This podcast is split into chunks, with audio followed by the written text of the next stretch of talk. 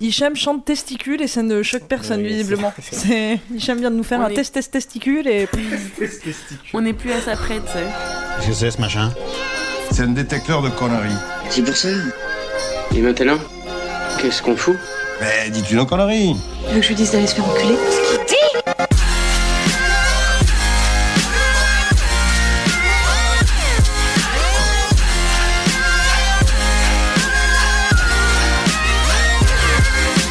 Vulgaire Je trouve ça vulgaire Oui, je trouve ça vulgaire. Bonjour et bienvenue pour ce nouvel épisode de Pardon Maman, le podcast de vulgarisation qui traite des petits et des grands sujets. Euh, Pour les rendre aujourd'hui- les plus vulgaires possibles. Exactement, Juan, merci. Aujourd'hui, pour vous divertir, j'ai avec moi une fine équipe et on va commencer par ce cher euh, Juan.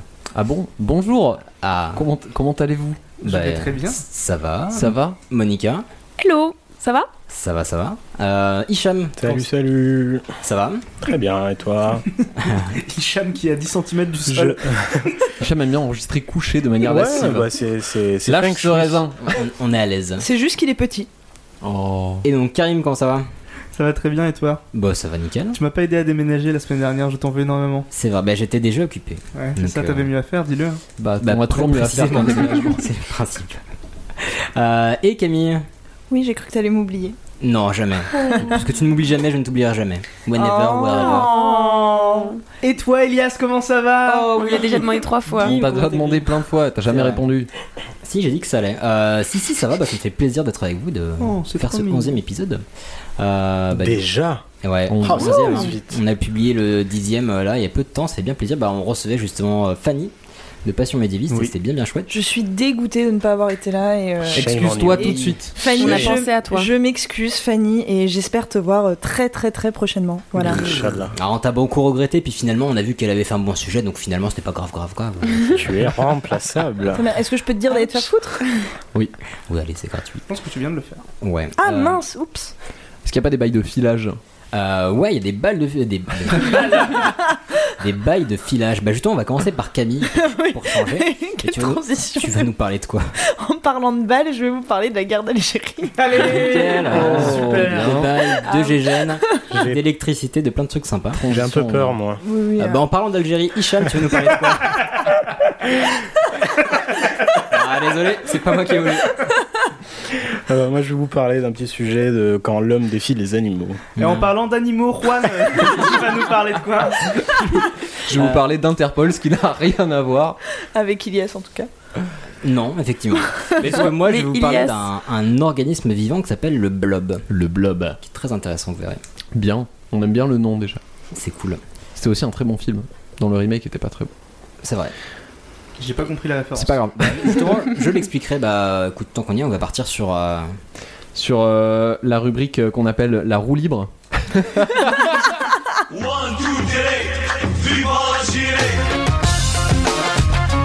Le Sidi Ibrahim, c'est un vin algérien, le vin de l'Ouest, le vin colonial, alors. Excellent jingle.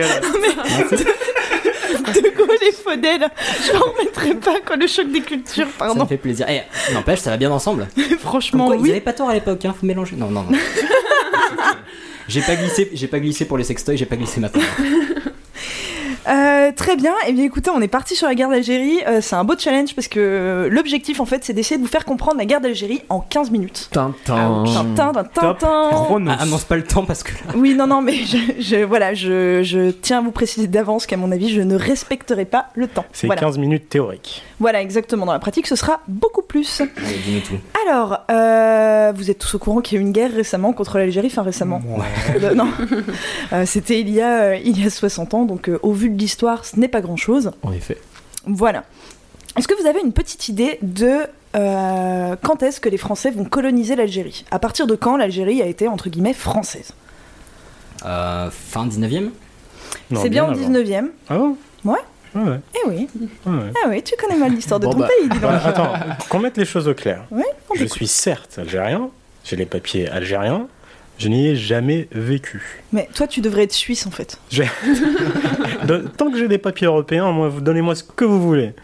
Ah, on a eu un coup de fil de Captain Digression, Ouais. donc on parlait du milieu du 19e Ah, siècle. La guerre d'Algérie. hein. Donc depuis euh, 1848.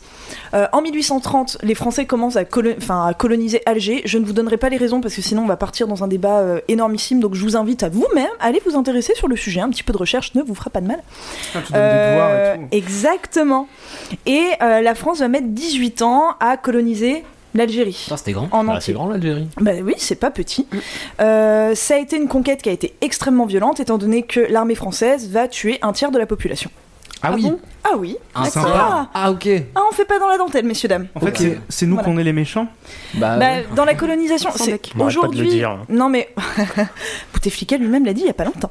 Euh, avec nos yeux à nous, oui, mais euh, le milieu du 19e siècle, c'est une période de colonialisme. Donc euh, en fait, euh, ça s'inscrivait dans une tendance euh, C'était à la mode, quoi.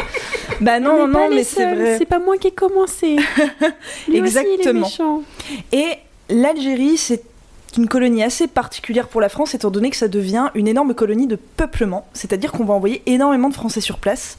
Et euh, lorsque la guerre d'Algérie débute, donc au milieu du XXe siècle, euh, il y a environ un million de colons en Algérie. Alors la guerre, c'était pour que les Algériens récupèrent leur indépendance. Exactement, alors ça on va, on va y venir, là on va vraiment parler des origines de la guerre. Le souci en fait, c'est que rapidement, euh, lorsque l'Algérie est encore la France, je fais des guillemets avec mes doigts, ce qui n'est pas très radiophonique, mais euh, voilà, je le précise, la France en fait très rapidement exploite les Algériens. On s'en rend très vite compte. Donc toute l'économie algérienne elle est gérée par la France, et sur les 10 millions d'habitants en Algérie, 9 millions sont ce qu'on appelait à l'époque des Français arabo-musulmans et berbères, et 1 million sont des Français issus de France, donc des colons.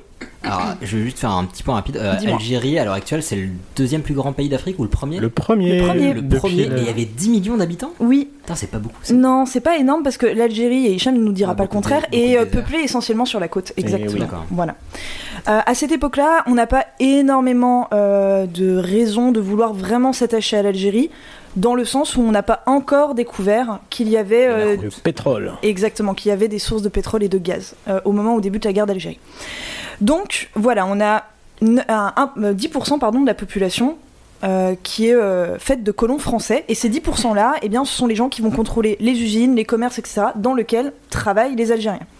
À Alger, il y a un parlement qui représente euh, les habitants d'Algérie.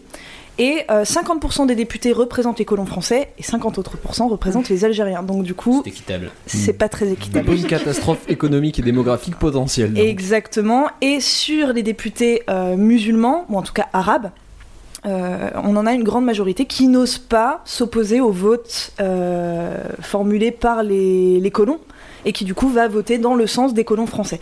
Donc au final, les Algériens se sentent de plus en plus délaissés. Euh, Est-ce que ces colons, ils étaient euh, près de la mer, c'est-à-dire plutôt- Essentiellement. Est-ce qu'on peut dire que du coup, au nord, c'était les colons Voilà. Je l'avais pas vu venir. Ok. C'est sorti de nulle part. Vas-y, continue. Elle Allez. était géniale Merci On va la noter. Donc, au moment où la guerre débute en 1954, mais là j'y reviendrai, le président de la République est à cette époque notre maître à penser à tous, Euh, René Coty. René Coty. Ah, René Coty. exactement. Notre président. Bambino, bambino. Exactement. Euh, qui lui est pour une Algérie française. Et Mitterrand est à cette époque-là le ministre de l'Intérieur et c'est lui qui va dire cette fameuse phrase l'Algérie, c'est la France. Les Algériens commencent à vouloir une indépendance de plus en plus parce qu'ils se rendent compte, entre guillemets, que les Français euh, vont pas avoir une politique économique à leur avantage. Bah non. Et donc on va avoir euh, des actes d'indépendance, des manifestations, ce genre de choses, notamment pendant la Seconde Guerre mondiale, qui vont être très fortement réprimées par l'armée française, par l'armée française, pardon, euh, et qui vont faire énormément de morts. Donc au début des années 50, on a des Algériens qui vont créer un mouvement qui s'appelle le FLN, le Front de Libération Nationale, euh, qui est un mouvement à l'époque, qui ne s'en cache pas, terroriste. C'est-à-dire que le but du jeu, c'est de faire comprendre aux Français qu'on ne veut pas d'eux par la violence. Euh, et le FLN est assez peu soutenu par la population algérienne au début. Euh, contrairement à ce qu'on peut nous raconter aujourd'hui, mais Ils- là-dessus ils j'ai avaient peur de reviendrai. la répression. euh, Mais comme toute rébellion, en fait, au début, ça commence par un tout petit mouvement et C'est après, ça. ça, prend de l'ampleur. Mais- Peut-être qu'ils et- étaient pacifistes, Et tout simplement. le, le FLN n'a absolument rien à envier à tout ce qu'on va raconter à propos de ce qu'a pu faire comme euh, horreur l'armée française. hein. Le FLN a tué énormément d'Algériens. Ouais, alors bah, ouais, Euh, pour, euh, voilà. moi j'ai en tête, apparemment ils sont très très organisés, ils ont réussi à déclencher beaucoup d'explosions en même temps, ce qui a semé la Exact. pagaille. Et ils avaient en plus des femmes poseuses de bombes qui du coup passaient inaperçues dans les, dans Oui. les cités et euh, bah, foutaient une... Le une FLN ensemble. utilise des femmes, des enfants, Mm. des étudiants, des gens entre guillemets qui paraissent absolument lambda, mais quand tu regardes comme Daesh en fait aujourd'hui. Elle est hein. sympa ta ceinture. Euh, donc, euh, en fait, le FLN est à l'origine des 8 années de guerre qui vont suivre. Donc, sur mes notes, j'avais marqué les 8 ans de joyeuseté, mais euh, bon, pas tant que ça. Donc, le début de la guerre. La guerre d'Algérie débute à la Toussaint 1954. En fait, euh, le 1er novembre, le FLN va faire 70 attentats simultanés en Algérie. Impressionnant. Euh, et ça va faire des centaines de morts. Donc ces attentats, ils sont essentiellement concentrés en Kabylie, à Alger et à Oran. Euh, et c'est des attentats qui visent essentiellement Les Les colons. Français. les colons. Français, Les ouais. institutions. les colons. Euh, les colons qui sont pas tous euh, forcément de méchants, euh, de méchants français qui exploitent. hein. Il faut vous dire qu'il y a également beaucoup d'instituteurs, de médecins, euh, etc., dont les parents sont nés Al- en Algérie, dont les grands-parents étaient nés en Algérie, etc., qui n'ont jamais connu la France. Voilà. Euh, la France riposte en envoyant énormément de soldats et donc ça marque le début officiel de la guerre. Pour riposter, la France, du coup, elle prolonge le service militaire des soldats français qui doivent aller en Algérie. On passe d'un service militaire de 18 à 27 mois et on estime que durant les 8 années de guerre, on a environ 2 millions de soldats français qui sont allés faire leur service militaire en Algérie de 27 mois. Euh, ce Ah. qui est énorme quand on y réfléchit. Hein. 2 millions de soldats. Pour notre euh, génération, ça représente une bonne partie de nos grands-parents potentiellement. Exactement. Ouais. Oui, oui, oui, oui, c'est c'est assez hallucinant. Déjà que la JAPD, euh, ça a l'air chiant. C'est pas Euh, le même délire. Mais la France se dit également qu'effectivement, on s'est peut-être pas assez préoccupé de la vie des Algériens. Et donc, on décide à cette époque-là de mener une politique d'intégration. Euh, on va essayer de, de favoriser l'éducation des jeunes Algériens, ce genre de choses. Mais on s'y prend beaucoup trop tard, en fait. hein. Vraiment, euh, le FLN a lancé une idée. et On a de plus en plus d'Alg- d'Algériens qui vont être pour le départ des Français. Et puis euh, enfin effacer euh, 60 ans de colonialisme avec des clubs de sport, euh, bon bah On est d'accord. je comprends hein. que les mecs étaient un peu blasés. Le quoi. tennis ne résout pas tout. Non. Voilà. Donc, est-ce que jusque-là, c'est bon pour vous Oui, maître. Oui, là, ça va. Il faut surtout pas hésiter à me dire si à un moment vous ne suivez plus, hein. il n'y a aucun souci. Donc la guerre débute en 1954 et en 1955 la France déclare quelque chose qu'on connaît très bien aujourd'hui mais qui est assez nouveau à l'époque, l'état d'urgence en Algérie. Ah bah Mhm. Voilà, n'est-ce pas On a le droit de faire tout comme on veut. Exactement, c'est-à-dire que l'armée a tout pouvoir pour, je cite, rétablir l'ordre par tous les moyens. Et, euh, ils se sont pas fait chier les salauds en plus. Et ils se sont pas fait chier, exactement. Donc on a des manifestations contre les Français qui vont s'organiser à Alger, et on a du coup des généraux français qui, pour réprimer ces manifestations-là, vont commencer à banaliser la torture. Sympa. Et puis Eh c'est oui. les- l'expérience qui est héritée de la guerre qui vient de se finir en plus où euh, Il y a un côté de ça, malheureusement. Et donc euh, l'armée française va être la première à utiliser la torture, mais euh, le FLN n'a rien à nous envier là-dessus, étant donné que le FLN va être assez spécialiste aussi euh, des tortures, c'est-à-dire que l'armée française fait des prisonniers algériens, le FLN n'en fait pas. d'accord. Voilà, donc euh, Mm. torture et but. Voilà. Mm. Euh, étions tout de même bien placés, n'est-ce pas Oui, c'est ça, oui, il y avait le capitaine Neneuil qui était sur place. euh. Ah oui, oui, oui, bah, alors, Captain Naneuil, il était euh, à fond les ballons. hein, euh, du tagine, euh, plein de nez. Voilà. Euh, les- donc les quatre, premiers da- les quatre premières années pardon, de la guerre sont assez sanglantes. Le reste aussi, vous allez me dire, mais en fait, il y a un tournant en 1958. C'est-à-dire que les pieds noirs sur place, voient, donc les pieds noirs, ce sont les C'est colons. qui Ah. Voilà, euh, on ne sait pas vraiment d'où vient l'origine pied noir hein, pour parler des colons, mais aujourd'hui, quand on emploie le terme pied noir, si vous cherchez la définition, ce sont les colons français d'Algérie. On peut pas dire qu'on est pied noir en parlant du Maroc ou en parlant de la Tunisie, par exemple. jamais hein, de voilà. la vie. Ah ouais. C'est euh, voilà. Ah oui, tu en sais quelque chose, Bien Ilias, sûr. n'est-il pas Euh, Donc. euh, alors D'ailleurs, les pieds noirs, on raconte qu'en fait le nom viendrait du fait que la plupart des Français installés en Algérie, à la base, ils étaient exploitants dans le vin et c'était la couleur que prenaient les pieds lorsqu'on pressait le raisin avec. Mm. J'avais entendu la même version. Voilà, c'est la version que j'ai lue qui revenait le plus souvent en tout cas. Putain, le pinard nous suivra partout. Quoi Ah, mais c'est Quoi ça qu'on quoi qu'on fasse. Quoi qu'on fasse. Exactement, il y a toujours du vin à la clé. Euh, donc les pieds noirs manifestent un petit peu partout parce qu'ils ont extrêmement peur de ce qui se passe actuellement en Algérie et ils ont peur que l'Algérie récupère son indépendance et ils s'inquiètent eux pour leur avenir, pour leur exploitation, etc. Euh, donc on va faire appel euh, au général de Gaulle parce qu'on s'est dit de Gaulle a su rétablir la situation lors de la Seconde Guerre mondiale, il saura rétablir la situation maintenant. On appelle de Gaulle qui va balancer à un balcon à Alger son fameux "Je vous ai compris". Euh, on n'a pas compris à qui il s'adressait, Voilà, nous en par laissant le contre. doute, euh, Exactement. Mais les Algériens l'ont pris pour eux, les Bah, colons l'ont voilà, pris ça pour eux. contentait tout le monde. quoi. Et- Je- Exactement. Je, suis démago. Et euh, le général de Gaulle va chercher à assouplir les choses. On ne sait pas vraiment si c'est par conviction personnelle ou si c'est plutôt euh, parce qu'il a cédé à une énorme pression que nous faisait à cette époque-là l'ONU et les États-Unis. En fait, euh, la charte des Nations Unies dit que euh, les, enfin, évoque le droit des peuples à disposer d'eux-mêmes. Et donc à cette époque-là, euh, les États-Unis et euh, l'ONU dénonçaient énormément ce que nous en France on faisait subir à l'Algérie, tout simplement. À Ce cette qui est on ne peut plus normal. Ah, ce n'est-ce qui on ne pas peut plus normal, étant donné que nous, on avait accepté de donner l'indépendance à toutes nos colonies, sauf à l'Algérie. Les Algériens étaient les seuls qu'on ne voulait pas lâcher. Une fois de plus, toujours parce que c'était une colonie de peuplement. Donc ça, ça venait vraiment des colons, en fait, hein, euh, cette, euh, cette idée-là. Donc, De Gaulle, en 59, il va proposer l'autodétermination des peuples par référendum. C'est-à-dire qu'il dit, bah, les Algériens ont qu'à voter. Voilà. Alors il y a eu des référendums au final. Euh, Il y a une fois les Algériens ont dit oui, on veut être indépendant. L'autre fois ils ont dit non. On pense que ça a été truqué. Est-ce que les Algériens qui ont voté ce sont les colons, les Algériens On n'en sait rien. En tout cas, ces référendums, ils n'ont jamais réellement été pris en compte. Et euh, à cette époque-là, les pieds noirs se sont sentis extrêmement trahis. Et donc il y a une nouvelle merde entre guillemets qui va arriver dans la guerre, c'est que les pieds noirs se sont dit on va créer notre FLN, notre parti terroriste à nous. Et en 1961, ils vont fonder l'OAS, euh, l'organisation armée secrète. Donc Organisation. organisation, Organisation armée secrète. Voilà, euh, qui euh, a accueilli entre autres le colonel Neneuil, n'est-ce pas Colonel Neneuil. Qui Ah. ouais, d'ailleurs a participé à la vie politique française pour ceux qui n'avaient pas deviné. Voilà.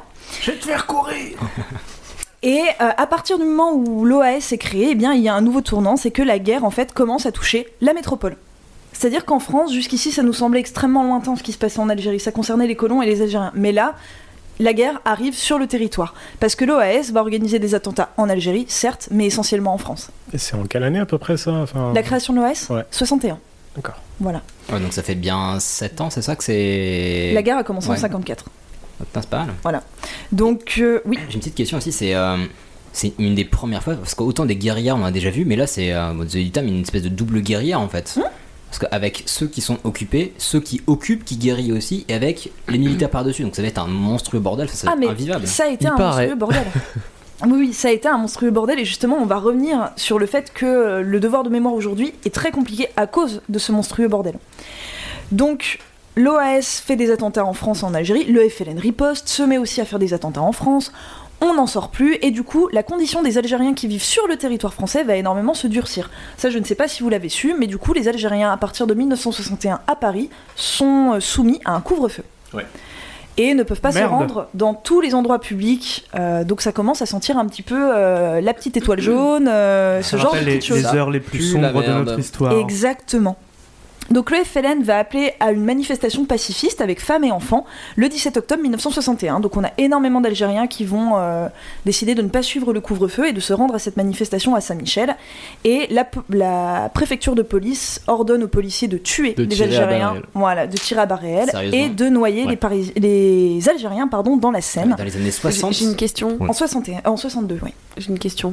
61, pardon. Pourquoi ouais, enfin, Parce- Ils Parce sont que pas- à ils cette sont pas allés se époque-là, le préfet de police est Maurice Papon. Ah, Tout s'explique. Voilà, ai-je besoin d'en dire plus Vous pouvez malheureusement trouver des photographies de, de ces Oui. événements euh, qui sont euh, magnifiques, mais euh, un peu difficiles. Mais les photographies sont très dures à regarder. Il y a notamment une image du Pont Neuf où on a quelqu'un, un membre de l'OAS probablement, qui a tagué sur le Pont Neuf. Cette photo, elle se trouve assez facilement ici, Ici, on virgule, voit les on noie les On voit les Algériens. Algériens. Ouais. ah, Connu, ça fait, euh, Donc euh, si vous vous rendez à Saint-Michel à Paris, à l'entrée du pont Saint-Michel, il y a une toute petite plaque où on reconnaît qu'on a tué euh, des Algériens, mais c'est vraiment tout petit, tout petit, tout petit. Ça assume pas claquonnette. trop. Alors, les connaît. on n'arrive pas vraiment à savoir combien de victimes il y a eu ce soir-là parce qu'on ne les a pas euh, recensées.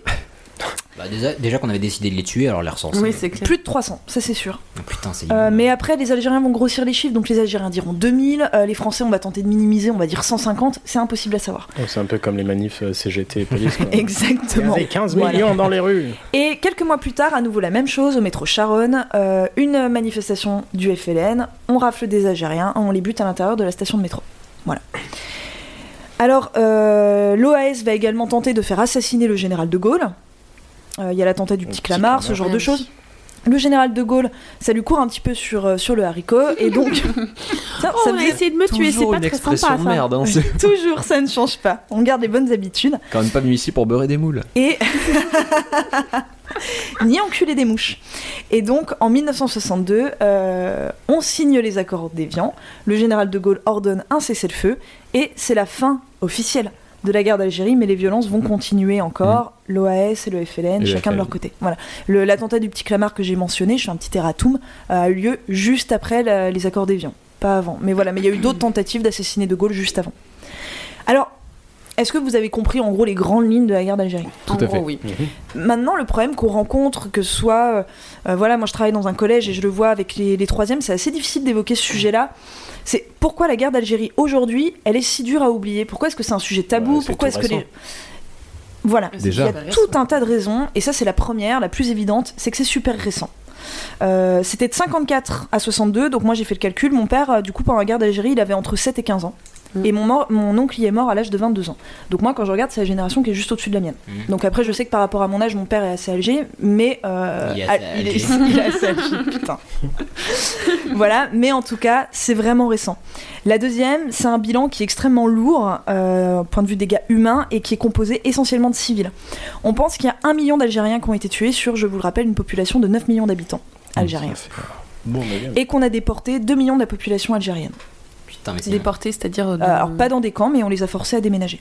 d'où- voilà. jusqu'où- enfin, Ça dépendait. Alors si on a eu des espèces de camps de réfugiés... Tu euh, vois la route, tu vas tout droit et euh, Non, tu non, mais... t'arrêtes euh, euh, quand je te le C'est dis. comme Simba, part très loin et ne revient jamais. On va évacuer des C'est un peu quartiers ça. entiers d'Oran, euh, d'Oran par exemple, pour euh, réquisitionner pour l'armée française ou ce Mmh. Mhm. genre de choses. Voilà, on déplace la population aussi pour semer la terreur, pour fatiguer les gens, etc. et pour montrer que la France est en rapport de force par rapport aux Algériens. En France, on estime qu'il y a 25 000 soldats qui sont morts et les attentats de l'OAS ont fait un peu plus de 500 morts. Les attentats du FLN, c'est impossible à définir parce qu'ils sont allés massacrer des petits villages euh, de Mmh. Harkis, euh, ce genre de choses. Donc, euh, Alors c'est les compliqué. harpis, qu'est-ce que c'est Oh là, J'y viens. J'y viens. Voilà. Donc ça, c'est vraiment les raisons les plus évidentes. Les raisons un petit peu plus complexes, c'est que ça a été une guerre qui a vraiment divisé les pays. Énormément.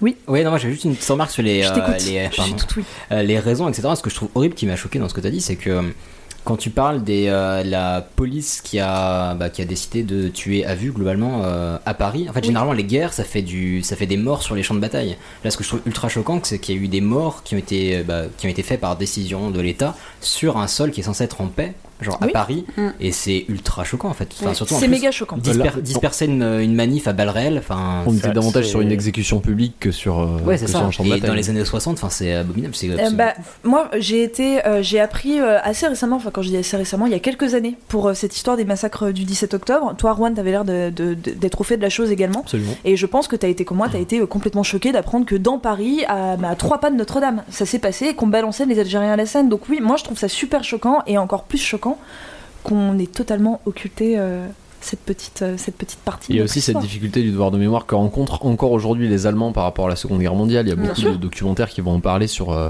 la présence que ça a dans les écoles, euh, ce, ce devoir de mémoire-là. Oui. Euh, là, c'est vraiment très récent et c'est difficile à expliquer parce que c'est pas, euh, on n'était pas entre guillemets sous un régime comme euh, les Allemands avaient le régime nazi qui est reconnu comme diabolisé vraiment, alors que le général de Gaulle est encore idolâtré par énormément de monde. Et toute cette, euh, cette période-là, on, on la voit pas comme une heure sombre politique de la France, et du coup, c'est beaucoup plus difficile à, à expliquer à, assumer. des enfants en fait et à assumer. Et puis ouais. De Gaulle aujourd'hui est adulé, Oui, adulé, apprécié. C'est c'est très compliqué Ah, on pour voit quelqu'un bien, qui a ouais, connu quoi. la Seconde Guerre mondiale de lui dire que De Gaulle est un salaud. Euh, c'est c'est super Il y a compliqué. qu'à voir les dernières élections. Je Bah suis ouais. gaulliste, je suis gaulliste. Voilà. Je suis gaulliste. Mmh. Bah tiens, tu m'en diras tant. Et Eh bien la prochaine Ouais. fois, vous penserez au 17 octobre euh, La avant de prochaine dire fois, que vous, vous êtes tweeterez gaulliste. la petite plaque qui est sur le pont de Je, je, je Oui. ne dis pas du tout que c'est De Gaulle qui a organisé le 17 octobre parce qu'on Oui. sait que non, pas du tout. Mais Il était au euh, squat c'est- ce jour-là. mais c'est quand même assez flippant. Enfin, je veux dire, il était à l'Elysée, il était dans Paris. Je pense qu'il a été au fait dès le début de ce qui se passait. Voilà. On peut le, on peut le deviner. Voilà, je, je suppose. Après, je n'y étais pas, mais je pense. Donc, voilà, c'est également une guerre qui va diviser vraiment les pays. Je trouve que c'est encore le cas d'ailleurs euh, aujourd'hui. hein. C'est-à-dire qu'en France, il y avait les gens neutres. euh, ils entendaient parler d'une guerre qu'ils ne comprenaient pas, essentiellement les soldats. Euh, moi, je vois, euh, mes grands-parents n'ont jamais compris pourquoi leur enfant était mort, mais même mon père n'a jamais compris pourquoi leur frère, euh, leur- son frère était mort dans une guerre. euh, Enfin, il venait de Franche-Comté et tout, euh, dans une guerre, dans un patelin qui. Oui, il n'y c'est- avait pas de raison. Et Voilà. limite, Ils disaient, en plus, ils avaient vé- déjà vécu une guerre. Bah, laissez les vivre tranquilles en fait. Exactement. Ça a été, ça a été un petit peu l'idée. On- Donc on a, on a les neutres, on a ceux, euh, enfin on a les membres de l'OAS, on a des intellectuels qui étaient pro-indépendance algérienne et qui manifestaient dans Paris. Et en Algérie, on avait le FLN, on avait les pro-indépendants algériennes mais qui étaient plus modérés, qui ne voulaient pas passer par la violence, et on avait les harkis. Donc les harkis, les Algériens qui ont combattu au nom de la France. Ah oui. Voilà, qui étaient pour que l'Algérie demeure Contre française. l'indépendance. Voilà, parce qu'ils pensaient que l'Algérie n'arriverait pas à s'organiser toute seule, que économiquement la France apportait tout un tas de choses, blablabla. Le problème aussi, c'est que ça a été une guerre sans nom. Euh, C'est-à-dire que le mot guerre, pour parler de l'Algérie, est employé depuis très récemment, depuis peut-être quoi, Chirac, 10 ou non 15 ans C'est Chirac qui Ouais, l'a- depuis, depuis euh, ouais. Chirac, je pense. Exactement. Avant, on disait la situation d'Algérie, le problème algérien. Le truc. Le, Non, mais le c'est- parlons d'autre chose d'Algérie. ouais, c'est ça. Le on n'y était pas, c'est pas nous d'Algérie. Donc, ne pas employer le mot guerre, je pense que ça a énormément contribué à euh, créer des tensions. Et on a également eu aussi de nombreux peuples oubliés. Je tiens à parler des pieds noirs, qu'on a tendance à beaucoup diaboliser. Alors oui, il y en a eu plein qui ont été des salauds, mais il y en a eu plein aussi qui, euh, voilà, qui étaient instituteurs, qui avaient leur petite vie en Algérie et euh, qui étaient ni pour ni contre l'indépendance en soi et qui se sont retrouvés mêlés à tout ça euh, et qui ont dû quitter leur pays en 5 mois. C'est-à-dire que 1 million de colons ont quitté l'Algérie en 5 mois. C'est énorme. Il a fallu les accueillir en France, donc c'est là qu'on s'est mis à construire les cités, les HLM, ce genre de choses. À la base, c'est pour les colons hein, qu'on va faire, euh, qu'on va faire les cités. Ouais, parce que c'était vraiment leur maison. Enfin, ils ont. Il y en a qui la sont nés plupart- là-bas, la et plus- qui- T'es là depuis la 3-4 plupart ans, n'ont c'est- c'est- jamais voilà, connu la c'est- métropole. donc, euh, Jamais. c'est- C'est hardcore quand même. Ça a été très violent. Et euh, ils ont laissé tous leurs biens. De toute façon, l'Algérie, au moment de l'indépendance, a décrété, euh, c'est Ben Bella qui a décrété que euh, tous les biens des Français devaient être saisis par les- euh, par l'État algérien. Donc euh, les quelques colons qui avaient réussi à rester euh, ont été chassés par l'Algérie lors de son indépendance. Et en fait, euh, les Algériens disaient aux colons qui voulaient rester la valise ou le cercueil. C'était ce qu'on La taguait sur leur- valise. Ou La le valise. cercueil. La Ah, on dirait trop un épisode de Narcos pour ceux qui connaissent euh, Plata ou Plomo. euh. Tu commences à nous gonfler avec Narcos. Bon, Non, ok, ça va. Eh, ah, mais c'est pas bon. Pablo Escobar qui disait ça. Absolument. Plata ou Plomo. Cabron. Et donc, les, euh, les colons arrivés en France, les pieds noirs, ils ont été diversement euh, accueillis, euh, parfois bien, parfois moins bien. Ils ont eu une difficulté d'intégration assez forte. Et en fait, ils ont entretenu le souvenir de la terre perdue parce que l'Algérie, c'était chez eux. Et ils ont créé, entre guillemets, ce qu'on pourrait appeler la nostalgérie. Oh, pas mal. c'est beau comme- Nostalgérie. C'est beau comme une chanson de Sardou, ça. Ce n'est pas de moi, mais, euh, Ah, mais j'ai voilà. la nostalgie. Et l'autre peuple oublié qui a énormément souffert de cette guerre, c'est les Harkis. Ouais, bien sûr. Voilà, les Harkis, ça, ça a été terrible. La plupart ont été massacrés par le FLN. Donc en fait, c'est-à-dire que l'Algérie a vraiment connu une vague d'épuration, comme nous, on en a connu après la Seconde Guerre mondiale. Et euh, certains sont venus en France, on estime environ 40 000. Et ils ont été totalement délaissés par le gouvernement français, ils ont été mal reçus par la population locale parce que bah, on les voyait comme des Arabes. Euh, et à cette époque-là, c'était extrêmement mal vu. Et ils ont été reconnus. Pas que à cette époque-là. Oui, mais là, on a vraiment une, euh, une haine assez viscérale. Et, Pas qu'à euh, cette époque-là non plus. Et ils ont été reconnus et indemnisés, ces harkis, en 2001 par Jacques Chirac. Putain, ça fait tard, hein. Bah, ça fait 40 ans Ça après fait leur peur. départ, hein, beaucoup sont morts. Ouais, hein, le mec, il a une euh, jambe de c'est bois les- depuis 30 ans. Ah, bah écoute. C'est les bien. fils de harkis, hein, ceux qu'on appelle les fils de harkis Ouais. euh, essentiellement. Et ils ont dû se rebeller dans les années 90 pour obtenir ça. C'était notamment du côté de Sète et de Perpignan. Hmm. Mm. Ceux qu'on appelait les fils de harkis, ils ont foutu le feu aux banlieues, ils ont cramé des bagnoles, etc. en disant mais ça suffit. Euh, on est entassé là-dedans, on n'a jamais eu aucune reconnaissance alors qu'on a aidé la France à gagner la guerre d'Algérie. Enfin, à gagner ou à Ouais, perdre. ouais. hein. Ils avaient le droit d'être pas contents. Ah, puis ce que Et, je trouve euh, voilà. horriblement triste, c'est que en fait, les harkis ils étaient bienvenus ni en Algérie ni en France, c'est que leur Ah oui, non, propre non. peuple les rejetait. Et j'avais eu j'avais avec, euh, avec toi justement Hicham ce débat et avec ton père où vous me disiez qu'aujourd'hui un harki qui revient en Algérie euh, Ouais, il est un peu mal vu, quoi. c'est encore un peu touchy. Je pense que dans certaines grosses villes ça va mais dans les petits bleds euh, Bah, est-ce que je sais pas si tu en parlais, mais euh, aujourd'hui, c'est encore le FLN qui est au pouvoir. Mhm. Donc, euh, finis ta bière. J'y suis, pardon. Euh, et donc, ce qui va faire aussi que la guerre elle est très difficile à oublier, c'est qu'il y a eu énormément de violences entre guillemets gratuites, une banalisation de la torture. Euh, et euh, en fait, euh, au- ça pareil, on a encore énormément de mal à en parler aujourd'hui, mais euh, ça a été une guerre extrêmement violente qui n'a vraiment rien à envier de ce point de vue-là à la Seconde Guerre mondiale. Donc, euh, ça a été très compliqué pour les gens de se reconstruire de ce point de vue-là. Euh, et je terminerai sur un dernier point pour dire que le travail de mémoire en fait a été énormément bâclé par les États, qui ont entretenu en fait une certaine forme de souffrance. En France, par exemple, entre 1962 et 1982, on va amnistier tous les actes de barbarie et de torture qui ont été faits par des soldats sur des Algériens. C'est-à-dire que par exemple, Jean-Marie Le Pen, on le sait, il a participé à des actes de torture, Quoi mais ça a été considéré comme Nanaï. acte de guerre, et donc aujourd'hui, il peut en parler librement sans pouvoir être poursuivi par la loi. Point barre. Eh ben c'est bien. C'est sympa, hein ça fait plaisir. Ambiance. Bah, sachant qu'en plus on sortait de plusieurs guerres, donc je pense qu'ils ont voulu précipiter la reconstruction en- avec une absolution massive, mais, euh, Mais exactement, l'idée c'était on oublie, on oublie, on oublie, on oublie. Et donc les victimes en fait de ces actes de torture ne verront jamais leur bourreau condamné. Le but du jeu, c'est de ne pas parler de tout ce qui s'est passé. On essaye de limiter à fond les témoignages des soldats. Euh, moi, je vois euh, les villages de Franche-Comté. On ne fera jamais une émission sans mentionner la Franche-Comté, je vous préviens. C'est que quand t'es là, hein, Les- parce que sinon on s'en fout royalement de même quand on parle de la confronter. guerre d'Algérie, vraiment là-dessus. En- voilà, mais en, en Franche-Comté, il y a eu énormément de jeunes, de fils de paysans qui sont allés faire la guerre d'Algérie, et même encore aujourd'hui, ils n'en parlent pas. Euh, voilà, Tu parles pas c'est- français aussi. Ouais. Non, je- Vindio. soit. Désolé. Euh, et donc en fait, euh, ne, ne pas, ne pas parler euh, de tout ce qui s'est passé, c'est pour essayer de retrouver une unité nationale, parce que comme je vous l'ai dit, en France l'opinion était très divisée, donc c'est bon, allez, on amnistie, on oublie, mais non, il s'est rien passé de bien méchant, allez, euh, on se concentre sur autre chose, ah mais 68, ça tombe à pic, voilà. Et donc en Algérie, on va également euh, vouloir modifier l'histoire, on va créer en fait euh, le mythe unitaire de l'Algérie tout de suite après la guerre, c'est-à-dire qu'on va faire croire que tous les Algériens, qu'il y avait un consensus autour du FLN, que tous les Algériens ont adoré ce que le FLN a fait, ce qui n'est clairement pas le cas.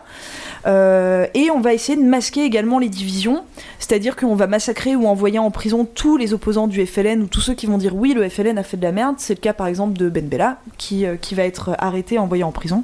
On tait les horreurs du FLN. On surévalue le nombre de victimes pour accabler encore plus la France. Enfin bref, en Algérie, on va essayer aussi de masquer un petit peu la chose. Ce qu'il faut conclure à propos de tout ça, c'est qu'aujourd'hui, le FLN, effectivement, est toujours au pouvoir en Algérie avec un concombre à sa tête. Euh, pardon, je voulais dire Abdelaziz Bouteflika. et euh, a connu des crises internes qui ont. euh, Ça va être dans cette émission qu'on aura une crise Tu vas avoir des diplomatique. problèmes. Voilà. Mais tu Pardon. n'as pas tort. J'ai pensé à voix haute, merde. Et a connu, le FLN a connu des crises internes assez violentes qui ont plongé les Algériens dans des périodes euh, extrêmement sombres, euh, par exemple les années noires à Alger dans les années 90.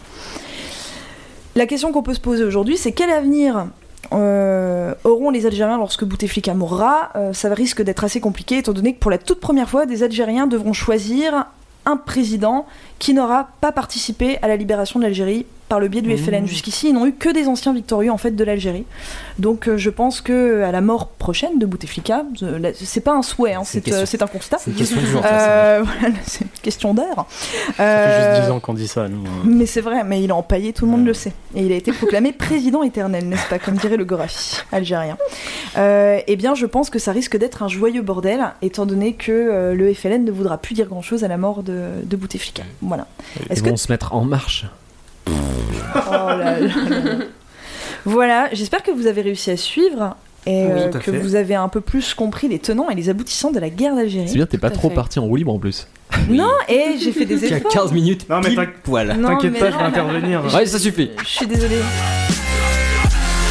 Ah, moi, je me permets du coup une petite reco. euh, bah, je vous conseille déjà de base Culture 2000, qui est un podcast monstrueusement intéressant, Carrément. qui est très cool. Et euh, d'ailleurs, ils ont fait un sujet sur la guerre d'Algérie qui est très bien, sur une heure avec plusieurs personnes et tout. Et euh, c'est vachement bien aussi, donc je vous le conseille. On leur a laissé une heure, eux. Ouais. ouais, mais ils sont Ouais, mais plus- ils sont quatre. plus- ouais, voilà.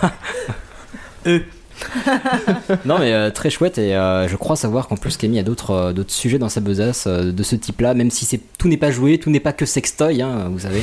Tout n'est Euh, pas que God Michel, malheureusement. Voilà. Mais du coup, pour alléger un peu les choses, on va passer à Hicham. Faut-il vous le rappeler qu'il est extrêmement dangereux, l'animal, Alain Je, je sais, mais c'est que la cage est extrêmement grande. Arrêtez de discuter la discussion, hein Ladies and gentlemen, from Mandalay Bay, Las Vegas, uh, let's get ready to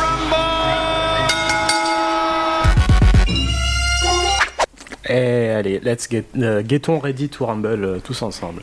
Donc, euh, ouais, moi, mon sujet, ça va être euh, les animaux contre les êtres humains. T'as eu un moustique dans la nuit, c'est ça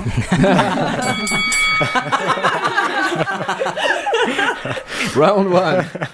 Non, non, je sais pas si vous avez entendu, euh, c'est c'est assez récent où Michael Phelps devait combattre contre, enfin, nager contre un requin. Ils ont fait une vidéo euh, assez étrange. N'en parle pas trop.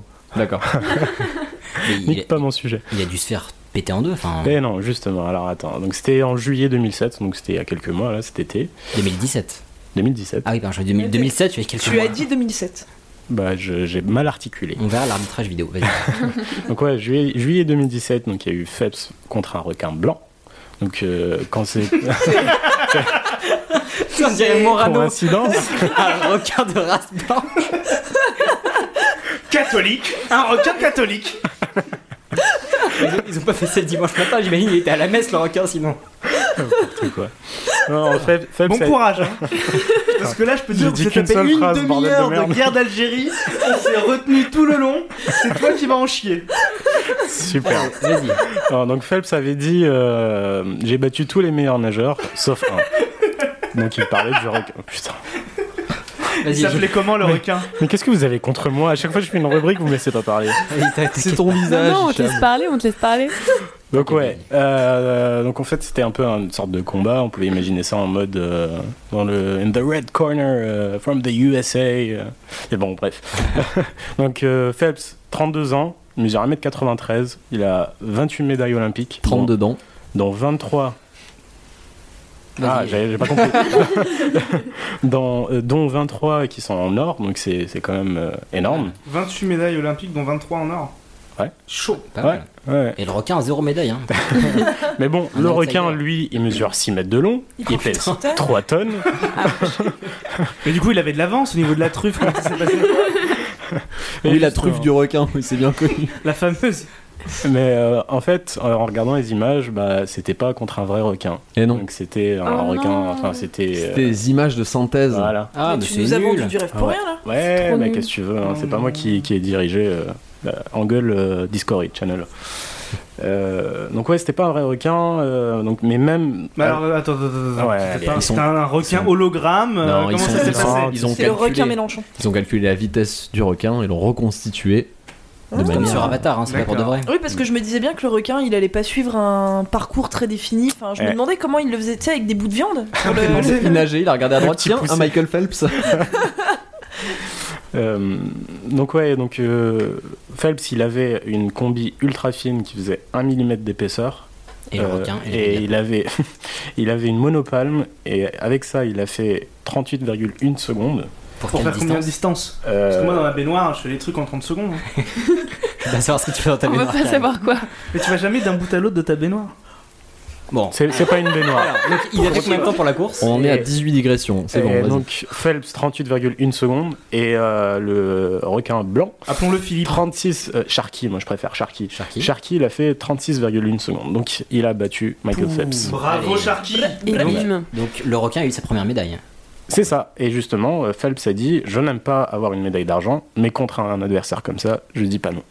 Donc il est sport. Ouais, il a perdu. Il a quoi. surtout ouais, pas envie de mourir. Mais en tout cas, j'ai- en me penchant sur ce sujet-là, euh, j'ai trouvé plein d'autres euh, Affrontement. d'autres euh, ouais, combats, entre guillemets, euh, comme ça. Euh, en 2012. Pistorius euh, contre Maserati, donc non, pas la voiture, mais Le c'était un cheval. cheval, c'est Ah un oui, cheval bien pur sûr. sang arabe. Euh, Ah, encore Ah. celui-ci. Celui-là, par il contre, était pas blanc. cheval noir.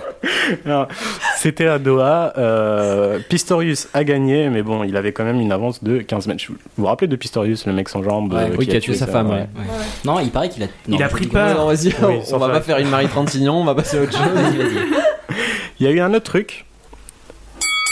C'était les cyclistes contre les chevaux. Ah, En 1977, il y a eu un Belge, Freddy Martins, une fois, qui a perdu une course d'un kilomètre. En 2011, il y a eu le Français Thomas Vauclair, Cocorico. Lui aussi, il a perdu, mais de peu. Mais j'ai regardé les images, il a un peu triché. Oh le Parce que bâtard. Il était à dos de cheval. Le, Non. cheval ou le vélo Le... De quoi Qu'est-ce qui a perdu Le cheval ou le Il y avait un moteur vé- dans le cheval. Le, le- le gars, il a perdu le D'accord. vélo. Parce qu'en fait, bah, il- c'était sur un- une piste Mhm. et lui, il courait à l'intérieur. Enfin, il cyclait à Ouais. l'intérieur Mhm. et puis Il euh, était donc il extérieur. avait moins de distance. Mais enfin bref, on va Ah. pas chipoter. Et en 2014, il y a un autre Français qui s'appelle Arnaud Desmar. très très très drôle. Euh, Excuse-moi, j'ai pas compris ce que je vais faire. je- J'ai paniqué. T'étais censé rire à sa blague euh, toute euh, pas drôle quoi. ouais, il a un nom drôle, Arnaud Desmar. Non. Allez, on la Ah, garde. démarre parce que. Ah, et voilà, il démarre. Et puis Oh, lui, putain, je viens de comprendre. et lui, il a gagné. Ah, Ah, bravo Il a gagné, c'était à l'hippodrome de Champion. Vincennes. Euh, Est-ce mais qu'il a fait un faux départ des mains Je sais pas. non. allez, vas-y. Mais il y a Oh. eu encore d'autres matchs encore plus insolites que Allez. ça. Il y a eu l'homme contre une autruche, Oula. Et- Mais quoi comme match Une course ou une baston une Ah, Ouais, course, Une De- Match de poker. en, Parce que la boxe, c'est super. en 2009. Donc l'autruche, il faut savoir que Gasparov c'est contre Sharky aux échecs. l'autruche, c'est l'animal euh, bipède le plus rapide. Euh, et et l'homme en question, c'était Dennis Northcott. C'est un joueur de la NFL euh, qui jouait pour le Detroit Lions. Euh, ils ont fait deux matchs. Oui, mademoiselle. L'autruche est le bipède le plus rapide. Oui, l'animal bipède le plus rapide. Ah ouais Bah oui, Genre Voilà. une autruche quoi. Bah, les Bah, guépards, ça a quatre il a pattes, deux ouais. pieds. Oui, non mais oui, mais c'est bizarre quoi. Ton imitation de l'autruche était absolument géniale. C'est- On aurait dit si, faut là, nous, le là. dire quand même. On vous la prend en gif. Et donc ils ont fait de Donc ils ont fait deux matchs. Le premier c'était côte à côte. Donc euh, Denis il a couru à 30 km par heure, donc c'est quand même énorme. Pour, euh, si je me rappelle bien, 37, euh, 37 mètres. Donc ça fait Ça 40. fait un Val 41. de Besançon en une heure. Voilà. Allez, on le laisse faire son sujet. Euh, il a couru donc en, euh, en 4,75 secondes. L'autruche a perdu. Elle a fait que 22 km. euh, elle a couru à 22 km par heure. Ce qui est déjà pas mal. Et, mais après ils ont fait un deuxième test euh, parce qu'en fait ils étaient séparés par une grille Mhm. et ils ont dit euh, parce que l'autruche elle peut aller quand même jusqu'à 72 km par heure. Putain Donc Ah oui. c'est- C'est pas rien. Ah, c'est un scooter débridé. Et ce qu'ils ont fait, ce qu'ils ont Mais fait t'es en pas fait, forme, ce jour-là ce qu'ils ont fait, c'est qu'ils ont mis l'autruche et puis euh, le joueur derrière. Comme ça, quand il court, euh, l'autruche aura un, un instinct de survie Elle et elle va, elle va tracer. Parce que Mais tu elle voyais va bien dans le tracer. premier match que bah, Ouais, eh elle- ben, elle comprenait était pas pas, trop elle pourquoi était pas elle devait chaude, quoi, courir, elle était ouais. pas motivée. Et euh, du coup, ouais, il a perdu, euh, il a perdu qu'au- au deuxième match. Donc égalité quoi. Affaire à suivre. Ouais. Mais il y a eu encore, encore un autre match, enfin d'autres matchs encore plus insolites. C'était l'homme contre un guépard. Ah, voilà, enfin. Euh, mais pareil, c'était un un peu. Enfin, ils ont fait un test virtuel.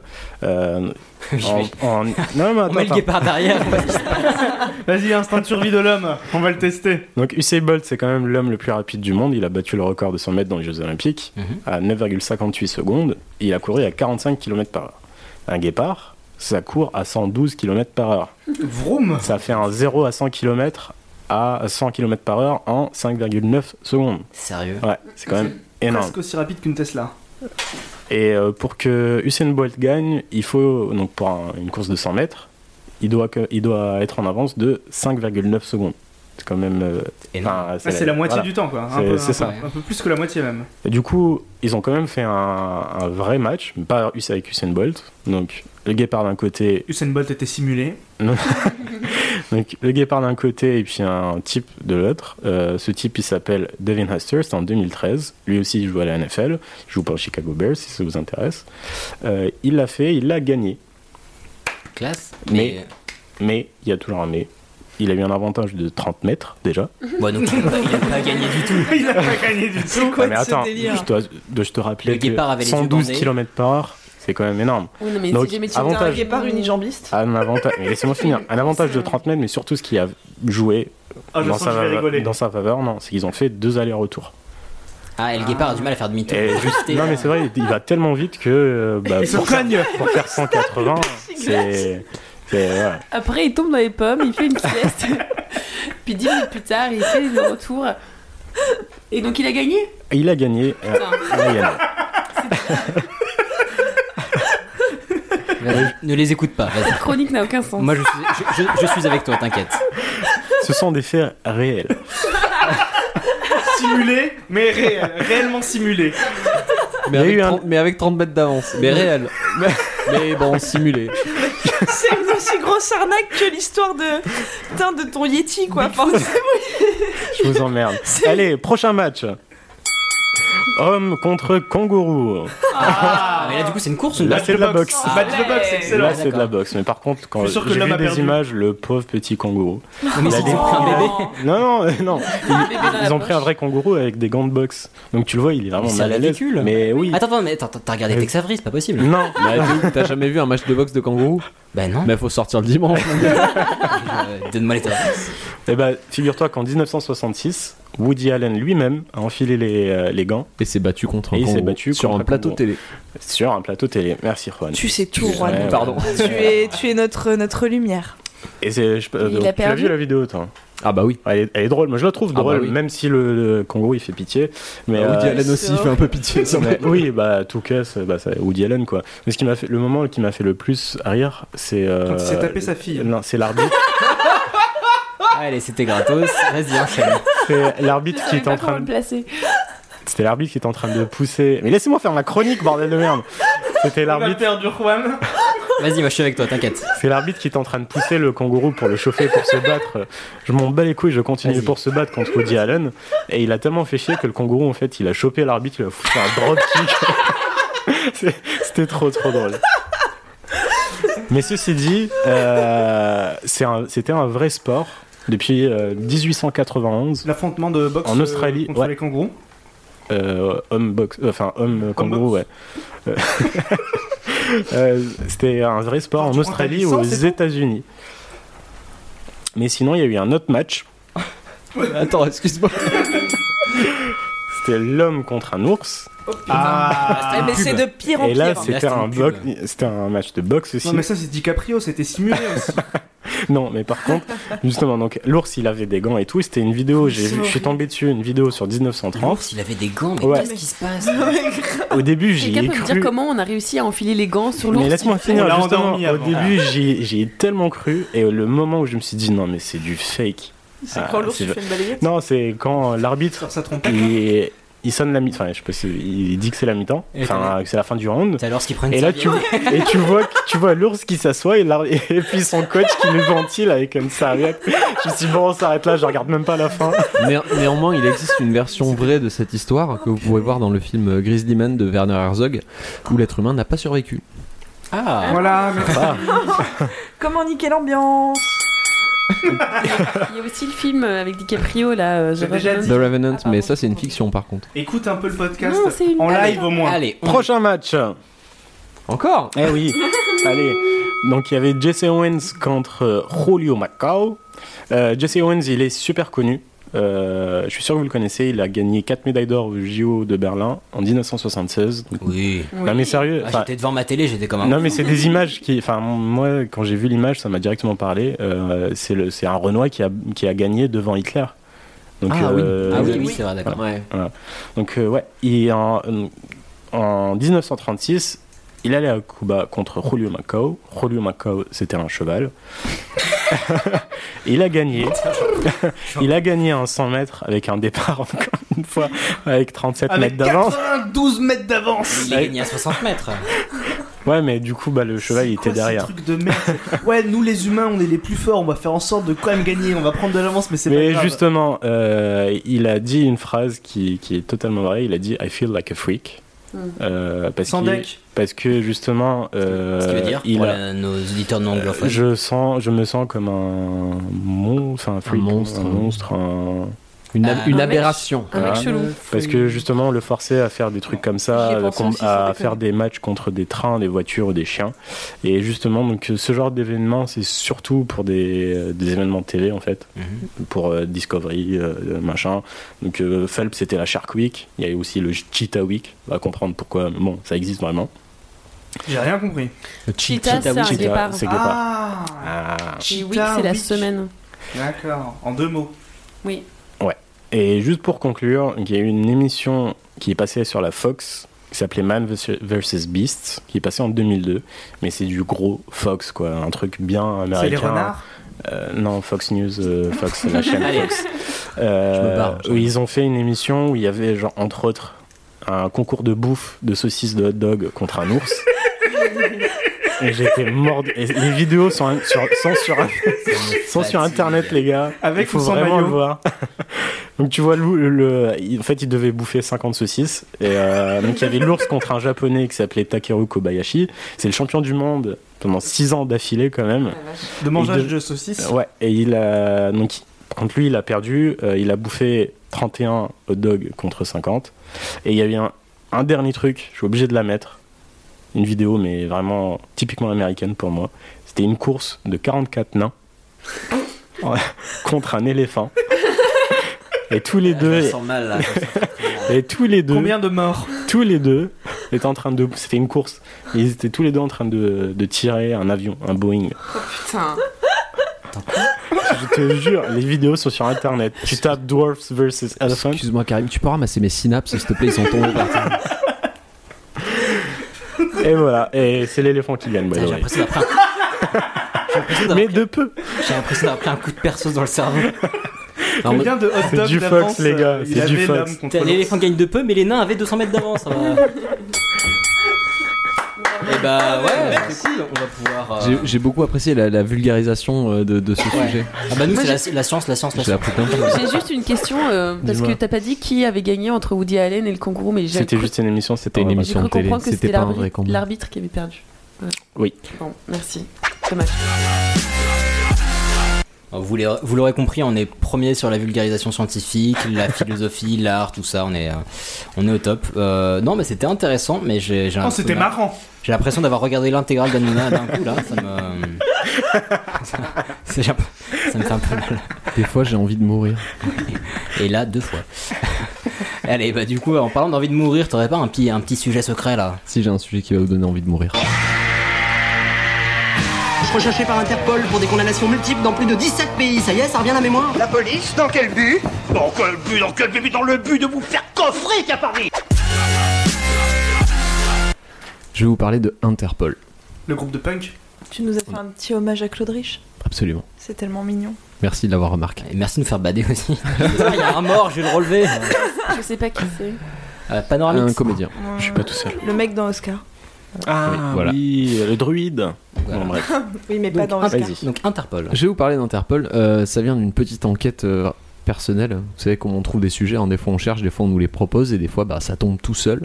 Des fois on a deux trois conversations qui reviennent dans la même semaine et puis on se rend compte que Interpol, bah, il n'y a pas grand monde qui sait ce que c'est en fait. C'est vrai, oui. Euh, donc je vais vous dire, si vous le savez, ne le dites pas, mais combien d'entre vous savent vraiment ce que c'est qu'Interpol Plus ou moins. Moi je sais un petit peu quand même. Ouais, un petit peu. Un petit Bon, j'ai beaucoup d'un petit peu, c'est Ouais, je trouve normal. que vous la pétez parce que moi j'avoue que non. Bah très bien. Quelqu'un apprendra quelque chose. Non, c'est vrai que beaucoup, tout, tout le monde, tout le monde est sur de l'à peu près, mais euh, mais finalement, il y a assez peu de gens qui savent exactement ce que c'est, alors que c'est c'est pas compliqué finalement. Donc la partie chiante, je vais vous faire un petit peu de chronologie. Euh, Interpol, ça démarre pas loin, en 1914. En 1914, on avait le congrès de police judiciaire internationale, où on a constaté que le manque de coopération policière entre les pays, ça facilitait la tâche des fugitifs. Tu faisais une connerie en France, Tu partais en Belgique tu te barrais, bah la police belge ne savait pas qui tu étais. Oui, c'est donc On ne fera pas de blague sur les Belges. vas-y. t'étais tranquille. Et donc en 1914, à ce congrès, on s'est dit euh, c'est chiant, on, on va travailler là-dessus. Le problème, c'est comme ça se passait en 14, Tous les pays étaient pas copains. Bah, ils avaient d'autres trucs à faire surtout. Bah, en 14, au début en tout cas, ça allait, mais puis, on, on a commencé à travailler, puis on a été comme distrait par un truc. Suite à une balade en forêt. Voilà, qui s'appelait la Première Guerre mondiale. Voilà. Donc euh, évidemment un petit peu de stand-by, la Première Guerre mondiale passe, on arrive en 1923 où on va pouvoir se repencher un petit peu sur l'idée et créer la Commission internationale de la police criminelle. Ça c'était à l'initiative du directeur de la police de Vienne en Autriche qui s'appelait Johann Schaubert et qui s'est dit bah ce truc qu'on avait commencé en 14 c'était une bonne idée, on va peut-être euh, on va peut-être s'y remettre. Interpol, hein, pas la guerre. Oui. bah- Faut pas préciser. Donc il commence un gros travail de mise en relation en fait entre euh, les di- différents pays, bon pas tous hein, pour l'instant, mais déjà différents pays pour voir comment on pourrait commencer à travailler ensemble pour avoir un suivi sur, euh, sur des criminels à l'international. Le problème c'est que bah, on avance, on avance, on avance, on arrive vite en 1939. Et là, nouvelle balade en forêt. Et nouvelle balade en forêt, deuxième guerre mondiale et figurez-vous que l'Autriche, bah, pendant la seconde guerre mondiale, C'était des il y avait des il y avait des gens en Autriche qui s'appelaient les nazis euh, qui se sont dit tiens ce, ce petit organisme là qui, qui relie tous les criminels de, de différents pays bon euh, on va on va s'en occuper un petit peu Je sais que c'est un podcast de vulgarisation, mais bon, euh, on a quand même. c'est quoi les nazis Les nazis, c'est les méchants. C'est Autriche ou nazi que tu Bien, non, mais je préfère préciser parce que bah, tout le monde ne sait pas forcément que Vienne est en Autriche. Euh, donc, l'organisation est assimilée par le régime nazi, donc c'est la merde jusqu'en bah, 1946 où les alliés, donc notamment la France, la Belgique, euh, le Royaume-Uni, vont se remettre en commun pour recréer cette organisation qui s'appelle encore pour l'instant la Commission internationale de police criminelle. Elle changera de nom en 1956 pour s'appeler Interpol. Interpol qui veut dire International Police. Bah, c'est pas long, Ah. t'as oublié deux mots, mais c'est ça. International Criminal Police Organization, mais je sais pas pourquoi ils ont gardé les trois premières lettres que de, de Nemo, sûrement qu'ils avaient la flemme. Euh, donc Interpol Parce à... qu'on est mieux. Bah oui. Interpol à quoi ça sert Du coup En fait, déjà, tu l'as dit. qu'est-ce que c'est Bah, Parce que moi, à la Qu'est-ce que base c'est Je la viens de te base dire, la c'est une base, organisation. Je pensais que c'était des vrais gens. Alors ce sont des vrais gens, Bah, Interpol. ouais. Ah Mais on va voir la subtilité, c'est c'est là que beaucoup de gens font des erreurs, on va y venir juste après. D'abord on va parler de à quoi ça sert. Donc Interpol, ça sert à fa- donc faire coopérer Les les, polices services de entre police, pays, ouais. voilà, de euh, aujourd'hui 190 pays, c'est-à-dire quasiment tout le monde en fait. hein. C'est un Ah. gros Excel où chacun met le nom des méchants. C'est un petit peu plus compliqué que ça, mais c'est une bonne métaphore, on n'est pas très loin. Euh, donc pour se synchroniser, Interpol a 7 bureaux, un petit peu partout dans le monde, et elle emploie, à votre avis, combien de monde Beaucoup. Franchement, je pense Non, que- moi je pense pas justement. Bah allez-y, donnez-moi un chiffre. 10 000 personnes. Combien 10 000. 10 000. Moi j'aurais dit pareil. 10 000 115. 115 Moi, je dirais un peu moins que 10 000, mais par millier quand même, genre euh, 5 000. Ouais, 500. Euh, ben c'est toi qui es le plus proche. On est entre Ah. 800 et 1000 personnes à peu près. Oh, C'est pas énorme, mais euh, faut garder en Ah. T'es tête pas le que patron pour rien. un- un- Interpol c'est un service d'information. Il a les sujets en avance. C'est pas un- c'est pas un service opérationnel, donc elle a pas besoin en fait d'énormément de, de, de force de frappe à proprement parler. Oui, je pense que c'est ce que Karim voulait dire par euh, je croyais que c'était des vrais gens. Euh, oui, ben c'est pour ça qu'on va y venir. C'est un service de coordination en fait, plus que d'enquête. C'est un service de coordination principalement. Mm. Il n'est pas Euh, recherché par Interpol. Tu n'es pas exactement recherché par Mais Interpol. retweeté par internet. ouais, c'est ça. Euh, juste pour info comme ça, je vous balance ça comme ça, mais le budget annuel d'Interpol c'est environ euh, 80 000 euros. C'est tout C'est que dalle. Et ils payent 800 personnes avec ça Non, c'est 80 millions. Non, Et, euh, Et Ils payent 800 personnes avec ça Voilà. Et c'était un service qui était euh, bon, qui fonctionnait comme une comme une administration normale, mais qui depuis les environs du 11 septembre est consultable euh, 24/7 comme disent les Américains.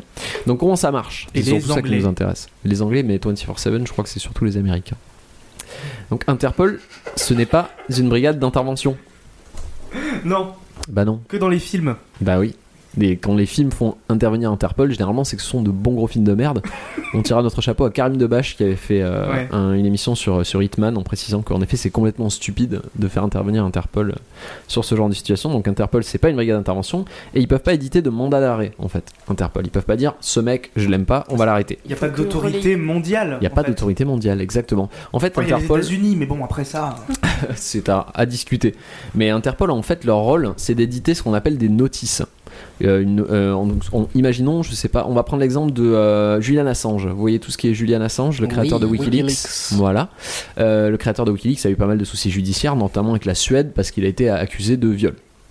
Ah, Donc je là- savais pas. Bah, Sur maintenant, tu le sais. mineur en plus, je crois. Pardon Sur mineur, non Euh, Je sais plus si c'était Pas un sur viol sur grand-mère en mineur. tout cas. Non, pas sur grand-mère. C'était vraiment important, je suis content que tu aies relevé ça. Euh, et donc la Suède a émis un mandat d'arrêt pour euh, Julian Assange. On veut ce mec.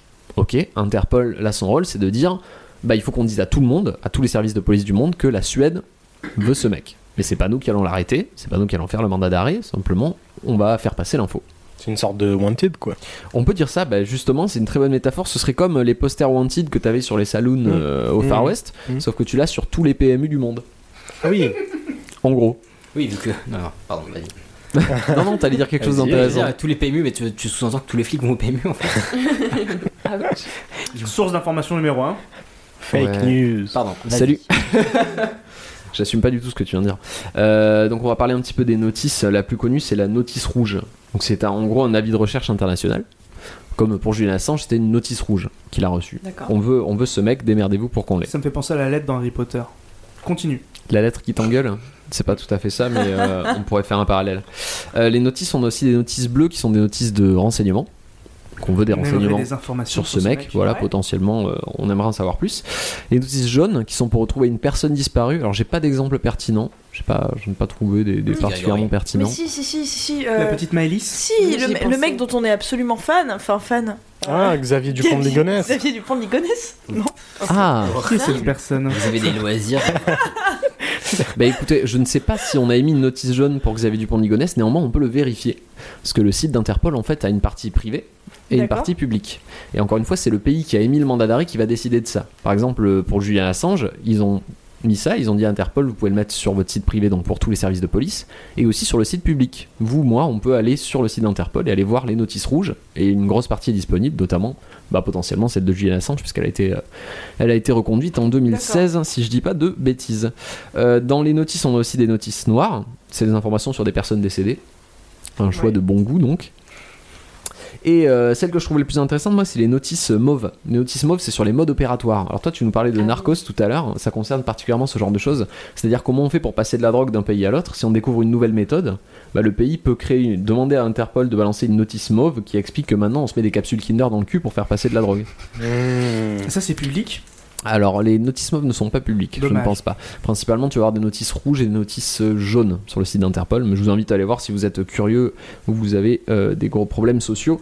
Vous pouvez passer euh, des bonnes soirées sur le site d'Interpol. Euh, donc.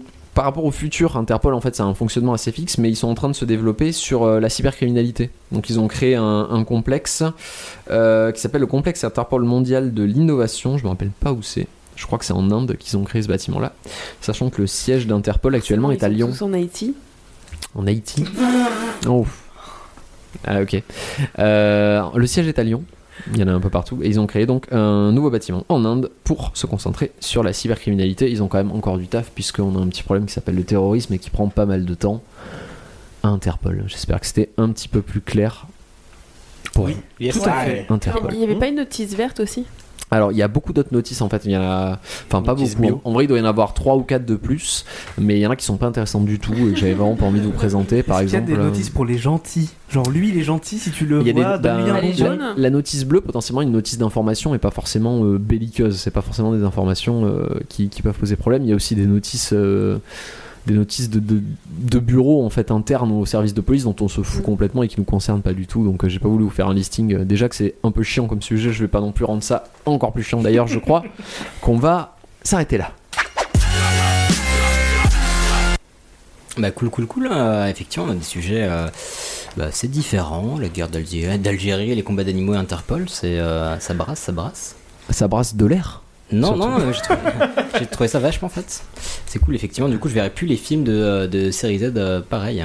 Bon, il n'y en a pas beaucoup des films où il faut intervenir Interpol, c'est vraiment qu'il n'y a aucun effort d'écriture, comme dans le Hitman de euh, Christophe Gans. Tu l'as vraiment pas aimé ce film, toi. Bah, que si tu une l'as personne l'a regardé aimé, je me ferai un plaisir de lui péter les deux jambes pour qu'elle puisse ensuite être tranquille pour m'expliquer pourquoi.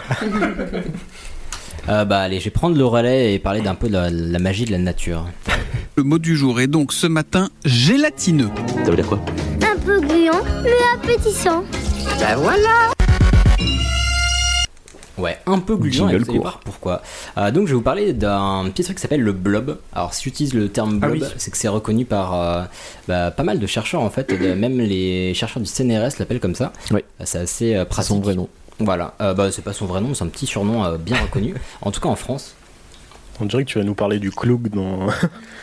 non, c'est quand même un petit peu plus puissant. Euh, Non, mais ça ressemble un peu à un kouglof. Et, et c'est quoi son vrai nom du coup Son vrai... Ah voilà, merci. Son vrai nom c'est Physarum polycephalum. À tes souhaits. Voilà. préfère Et le en fait, blob, ouais. ce qui est intéressant, c'est que. euh, Il a Euh, plusieurs cerveaux. C'est. Alors, non, mais c'est une image.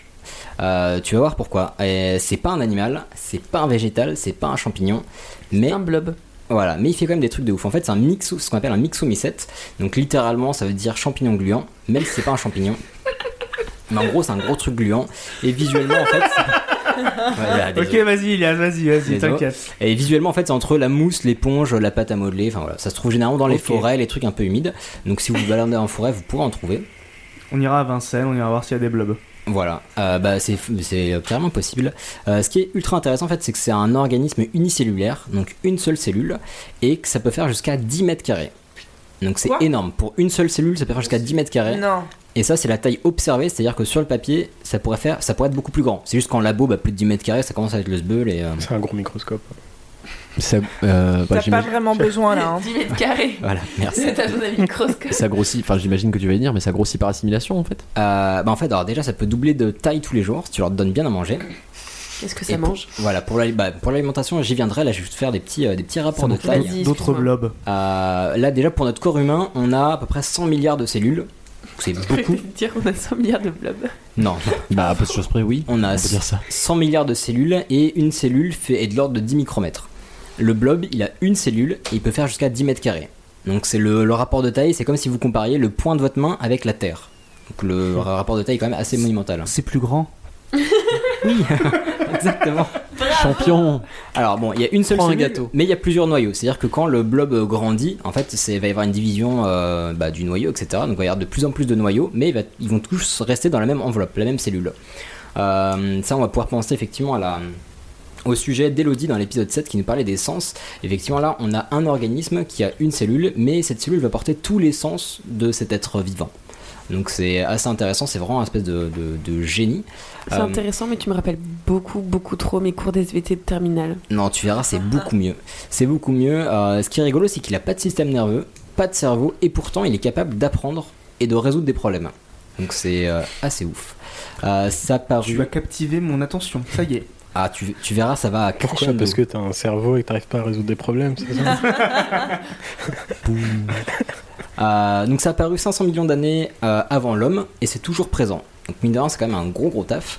Et à l'heure actuelle, il y a toujours plus de euh, un millier d'espèces différentes, alors que bah, pour l'homme, l'Homo sapiens sapiens, il n'y a qu'une seule espèce. Donc eux, ils sont là depuis euh, plus de 500 millions d'années. Et Ah, ils- mais c'était là avant aussi. Ouais, ouais, ils ont- Forcément. Ils, ont, plein d'espèces. Euh, les espèces, elles vont différer en couleur, en caractéristiques, etc. Euh, Les barbes à papa. Bah, c'est un peu ça. Euh, Il y a des, euh, une caractéristique, donc ils ont une enveloppe, etc. Euh, et ils vont avoir en fait un réseau de veines euh, qui va leur permettre de euh, bah, transférer tous les nutriments, toutes les vitamines, etc. euh, bah, pour se nourrir en fait. Euh, Comment il va faire pour s'alimenter Bah déjà pour s'alimenter, pour chercher de la bouffe, il peut bouger ce truc. Donc il peut bouger. Cette saloperie. Ouais voilà, donc, il va pas euh, courir le 100 mètres contre des euh, contre Usain Bolt ou je sais pas quoi. En hologramme. Euh, mais en fait, ça peut bouger bah, de 1 cm par heure, ça va, c'est pas véloce, véloce non plus, jusqu'à 4 cm par heure s'il a vraiment la dalle. Et là, si je dis ça, c'est que vraiment, je tiens ça d'une chercheuse, donc voilà, c'est pas, c'est pas inventé. C'était écrit vraiment la dalle Oui, bien sûr. Non, Alice, il est très affamé, je cite. C'est Ah. comme. euh, c'est la vitesse d'un escargot à peu près, non Je n'ai pas d'escargot. Hmm, non, c'est plus rapide que ça, un On escargot. peut y remédier. D'accord, bah prochain épisode, il y aura un épisode. Chers auditeurs, Cher Papa Noël. Euh, bon, alors, pour se déplacer, comment il va faire Vu qu'il a qu'une cellule, il a pas de bras, il a pas de jambes. faut Il bien qu'il roule. ait un truc motri- euh, une fonctionnalité motrice. Non, il roule pas. En fait, il, fait, il va y avoir des pulsations dans son cytoplasme, donc l'intérieur de sa cellule. Et en fait, il va avoir Oh. un système de. C'est comme s'il faisait deux pas en avant, un pas en arrière, deux pas en avant, un pas en arrière. En fait, c'est comme s'il prenait, La son, chenille. c'est comme s'il prenait son élan à chaque son pas. élan. Donc, il fait un pas en arrière pour prendre son élan, il avance de deux pas, etc. Et ouais. comme toi, Karim. Euh, et une caractéristique, Toujours à la bourre. une caractéristique, c'est qu'il va envoyer des, des petits bras, des petits filaments un peu partout en fait pour se déplacer, pour explorer l'espace autour de lui. Et c'est pour ça qu'on dit polycéphalum. C'est parce que c'est comme s'il avait plein de petits cerveaux qui l'envoyaient. Voilà. Mmh. Mais t'as dit qu'il avait pas de bras, qu'il avait pas de cerveau, moi je comprends plus rien. C'est c'est des- c'est des, des images. Euh, un truc On qui est est- Ah. à la radio, y a pas d'image. Bon. Oh, Je suis désolée. un truc qui le caractérise, c'est qu'il est sur le papier immortel. C'est-à-dire qu'en fait, quand il n'arrive pas à se développer suffisamment, qu'il n'a pas assez de bouffe, etc., il peut se laisser sécher et il peut rester dans cet état pendant des années. et pour revenir à la vie, il suffit qu'il soit un peu hydraté, un peu de bouffe et il repart comme en 40. Mais quand on part comme en 40, c'est-à-dire qu'il repart avec une cellule comme neuve. Vraiment comme si elle était toute neuve, toute jeune. Donc globalement, il a une, euh, il a une, une espérance de vie infinie. Et par exemple, au CNRS à Toulouse, il travaille dessus. Vas-y, on s'en achète un. C'est possible. Tu peux en acheter euh, en Australie, aux US et je ne sais plus où. Mais c'est possible. Et donc au Ils le font CNRS. sécher, ils le font livrer, on le met dans l'eau et c'est reparti. Ouais. Et donc au CNRS, ils ont une, euh, une souche qui a plus de 70 ans. Donc vraiment, c'est, euh, c'est, euh, bah, ça dure très très longtemps et ils sont obligés d'en jeter la moitié tous les jours parce que ça grossit, ça mu- multiplie par deux pour tous les jours. Mais alors, du coup, la moitié que tu jettes, euh, est-ce qu'elle est vivante aussi ou pas Ah bah je vais y venir, on peut, le- on peut les tuer. Euh, ce qui est rigolo, c'est que quand on le coupe en deux, en fait, on obtient deux blobs. en gros, tu fais une mitose forcée du truc. Mais euh, deux organismes différents, au bout de deux minutes, je crois que ça cicatrise. Euh, donc c'est assez difficile. Pour le tuer, il y a quand même des moyens. Donc, soit le priver d'oxygène pendant très longtemps, euh, soit l'exposer à la lumière. Tu le brûles euh, non, ça, ça ne marche pas. Euh, on peut le priver de nourriture ou on peut le donner à manger à autre chose, donc des bactéries, etc. Ok. Euh, juste petite question, je sais, je, peut-être je suis pas attentif, je sais pas si tu as répondu, mais le lieu de vie de cette euh, bestiole, il me semble que c'est plutôt euh, Les forêts, les amazonien. sous- ouais. euh, Non, non, partout. Tu peux en trouver Ah ouais euh, à Fontainebleau. euh. Mais par contre, pas de lumière, c'est ça Non, il aime pas trop la lumière. Il peut vivre la lumière, mais il aime pas trop. Donc, euh, globalement, Ouais, c'est un Gremlins en fait quoi. Bah non, parce qu'il faut lui donner de l'eau. Voilà. Ah, c'est une sacrée saloperie en tout cas. Ouais, et il y a une femme qui en a trouvé au Texas en 1970 dans son jardin, et elle a pensé à un alien en fait. Elle a appelé euh, pompiers, policiers, ils ont essayé de le brûler, Euh, ils ont essayé de l'empoisonner avec des pesticides, ils ont essayé de le découper, et à chaque fois qu'ils essayaient en fait, le lendemain, euh, ils retrouvaient un truc qui était deux fois plus gros, donc ils se sont dit putain, c'est un putain d'alien. Et en fait, un beau jour, ils sont revenus et il avait disparu. Donc, je vous expliquerai pourquoi Va-t'en. il avait disparu comme par magie, mais ils ont pas réussi à le tuer. Et euh, bah, comme le disait Erwan, en fait, le nom c'est inspiré du film de 1958 avec Steve McQueen euh, bah, qui s'appelait Le Blob, euh, où il y avait une substance gélatineuse qui absorbait tout sur son passage, euh, les hommes, les choses, etc. Non, J'aurais pensé que c'était le film qui était inspiré de. Flubber Bah, De ce truc-là, mais- bah, je pense que l'organisme a été découvert avant, mais le nom euh, vient vraisemblablement du film. Donc 58 et après 88, je crois, pour le Un remake. film bien dégueulasse d'ailleurs pour ceux qui l'ont vu quand ils étaient enfants. Et un remake en 2016 est prévu, si je dis pas de bêtises. Absolument. On est en 2017. Euh, oui, mais il est pas fini. je Il, y a- il doit être en, en fin de. Si t'as d'autres questions, tu dis. Hein. Bon, allez, on va, on va parler de bouffe. Euh, Qu'est-ce qu'il mange ce truc là-bas Il est dans les sous-bois. Donc il a mangé des bactéries, des champignons, et il a une méthode d'assimilation. En fait, il va les englober et il va les digérer à l'intérieur. Il va pas absorber les trucs à distance, etc., comme font les champignons. Euh, en laboratoire, c'est un peu la galère pour avoir des, plein de bactéries ou plein de champignons parce que ça bouffe ce truc-là. Et il lui donne à bouffer des flocons d'avoine. Donc autrement, il lui, donne à, il lui donne à bouffer du muesli. Mais genre euh, des boîtes que t'achètes au supermarché, quoi. C'est un blob bio, quoi. Et ils raffolent de ça. Alors pas forcément parce que tous n'aiment pas euh, le- les flocons d'avoine bio. Voilà, c'est une vraie, c'est pas une blague, hein, c'est pour de vrai. Ah bon. Mm. Ok. Euh, il a une capacité de Faut ouf. Mm, trier les raisins avant. Ouais, il a une capacité de ouf, c'est qu'il est capable, il a un, bah, justement un sens, il est capable de détecter la nourriture qui est bonne pour lui avec un bon euh, équilibre protéines-sucre. C'est-à-dire que si tu mets un blob genre au milieu de la table et que tu mets tout autour de la table plein de sources de nourriture qui vont avoir des teneurs différentes, dont certaines qui sont mauvaises pour lui, euh, bah, certains blobs, parce qu'après ils ont des caractéristiques différentes, mais certains vont aller directement sans aucune erreur à la source de nourriture qui lui convient. Donc, ils ont vraiment, un- bah, ils ont vraiment des sens assez développés. Et euh, Purée. voilà. Euh, La bah, après- nature me fascine. et ouais, ouais, mais c'est- non, c'est vraiment un organisme assez ouf. Euh, pour la, euh, bah, en fait, son but dans la vie, c'est comme tout être vivant, c'est de se reproduire, mais on va, enfin, on va pas refaire le monde. Ce qui est Comme rigolo, les c'est- Ouais, exactement. Euh, ce qui est rigolo, c'est que pour Pécho, le blob, il a beaucoup moins de soucis que pour nous, parce qu'il y a, bah, ils ont une reproduction sexuée et il y a plus de, oh, enfin, il y a 720 sexes différents chez les blobs. Il y a des, Quoi ouais, Est-ce que avec, tu de- vas avoir des sexes avec tes combiné- bah, avec des combinaisons de chromosomes en fait. Nous, on a forcément que deux trucs. Ah bah oui, c'est vrai. Voilà, donc eux, il y en a plus, donc ça fait 720. Et vu que c'est sexué, il faut juste un sexe différent. Donc eux, ils ont bah, 719 chances sur 720 de trouver quelqu'un qui a un autre sexe en fait. Donc globalement, c'est un peu la, c'est un peu la fête. Euh, pour se reproduire, en fait, ils font du sport. Pas exactement, ils font des sports. Oh là là, je, oh, oh, oh. je vois que ça déchaîne les Euh, foules. On a pas encore compris, on attend Ah, la Non, on suite. était tous en train de les imaginer en train de faire du cheval Mais d'arçon. c'est et c'est ce que j'allais dire. Moi, j'imaginais un blob en train de faire des Ouais. haltères. Des blobs, Euh, des nanas. Voilà, donc en fait, bah, hum, quand ils veulent se reproduire, quand ils ont assez mangé, qu'ils se sentent assez gros, qu'ils sont dans de bonnes conditions, euh, ils vont former des petits bulbes euh, qui sont assez jolis en fait. Ça Tu fait à des- dire, ils vont sur Tinder. Non, non. Euh, Il y a des petits bulbes qui, euh, bah, qui sortent de leur, euh, bah, de leur matière. Euh, ces bulbes éclatent et relâchent des spores, donc ça se libère dans la nature. Et les spores, après, bah, partent à la recherche d'un autre spore pour s'accoupler et faire un nouveau blob. Donc c'est pour ça que cette bonne femme, en 1970, euh, bah, son blob a disparu un jour. En fait, non, c'est juste qu'il est parti en mode accouplement. éclaté, Pouf. d'accord. et là, disparition Mmh. parce que les petits spermatos de blob sont tout petits. Excellent. Et il laisse rien derrière Euh, bah non, ils laissent des petits trucs. Si tu regardes finement, oui, mais euh, je pense que vu qu'ils ont belé l'endroit à coups de lance-flamme, euh, ils ont pas dû retrouver grand-chose. Ok. Euh, niveau intelligence, parce que comme on a dit, ils ont pas de cerveau, mais ils sont ultra intelligents. Ah Oui, ils peuvent résoudre des problèmes. Voilà. Euh, par exemple, ils ont fait un test, ils ont fait un labyrinthe en fait, ils ont mis plusieurs petits blobs dedans.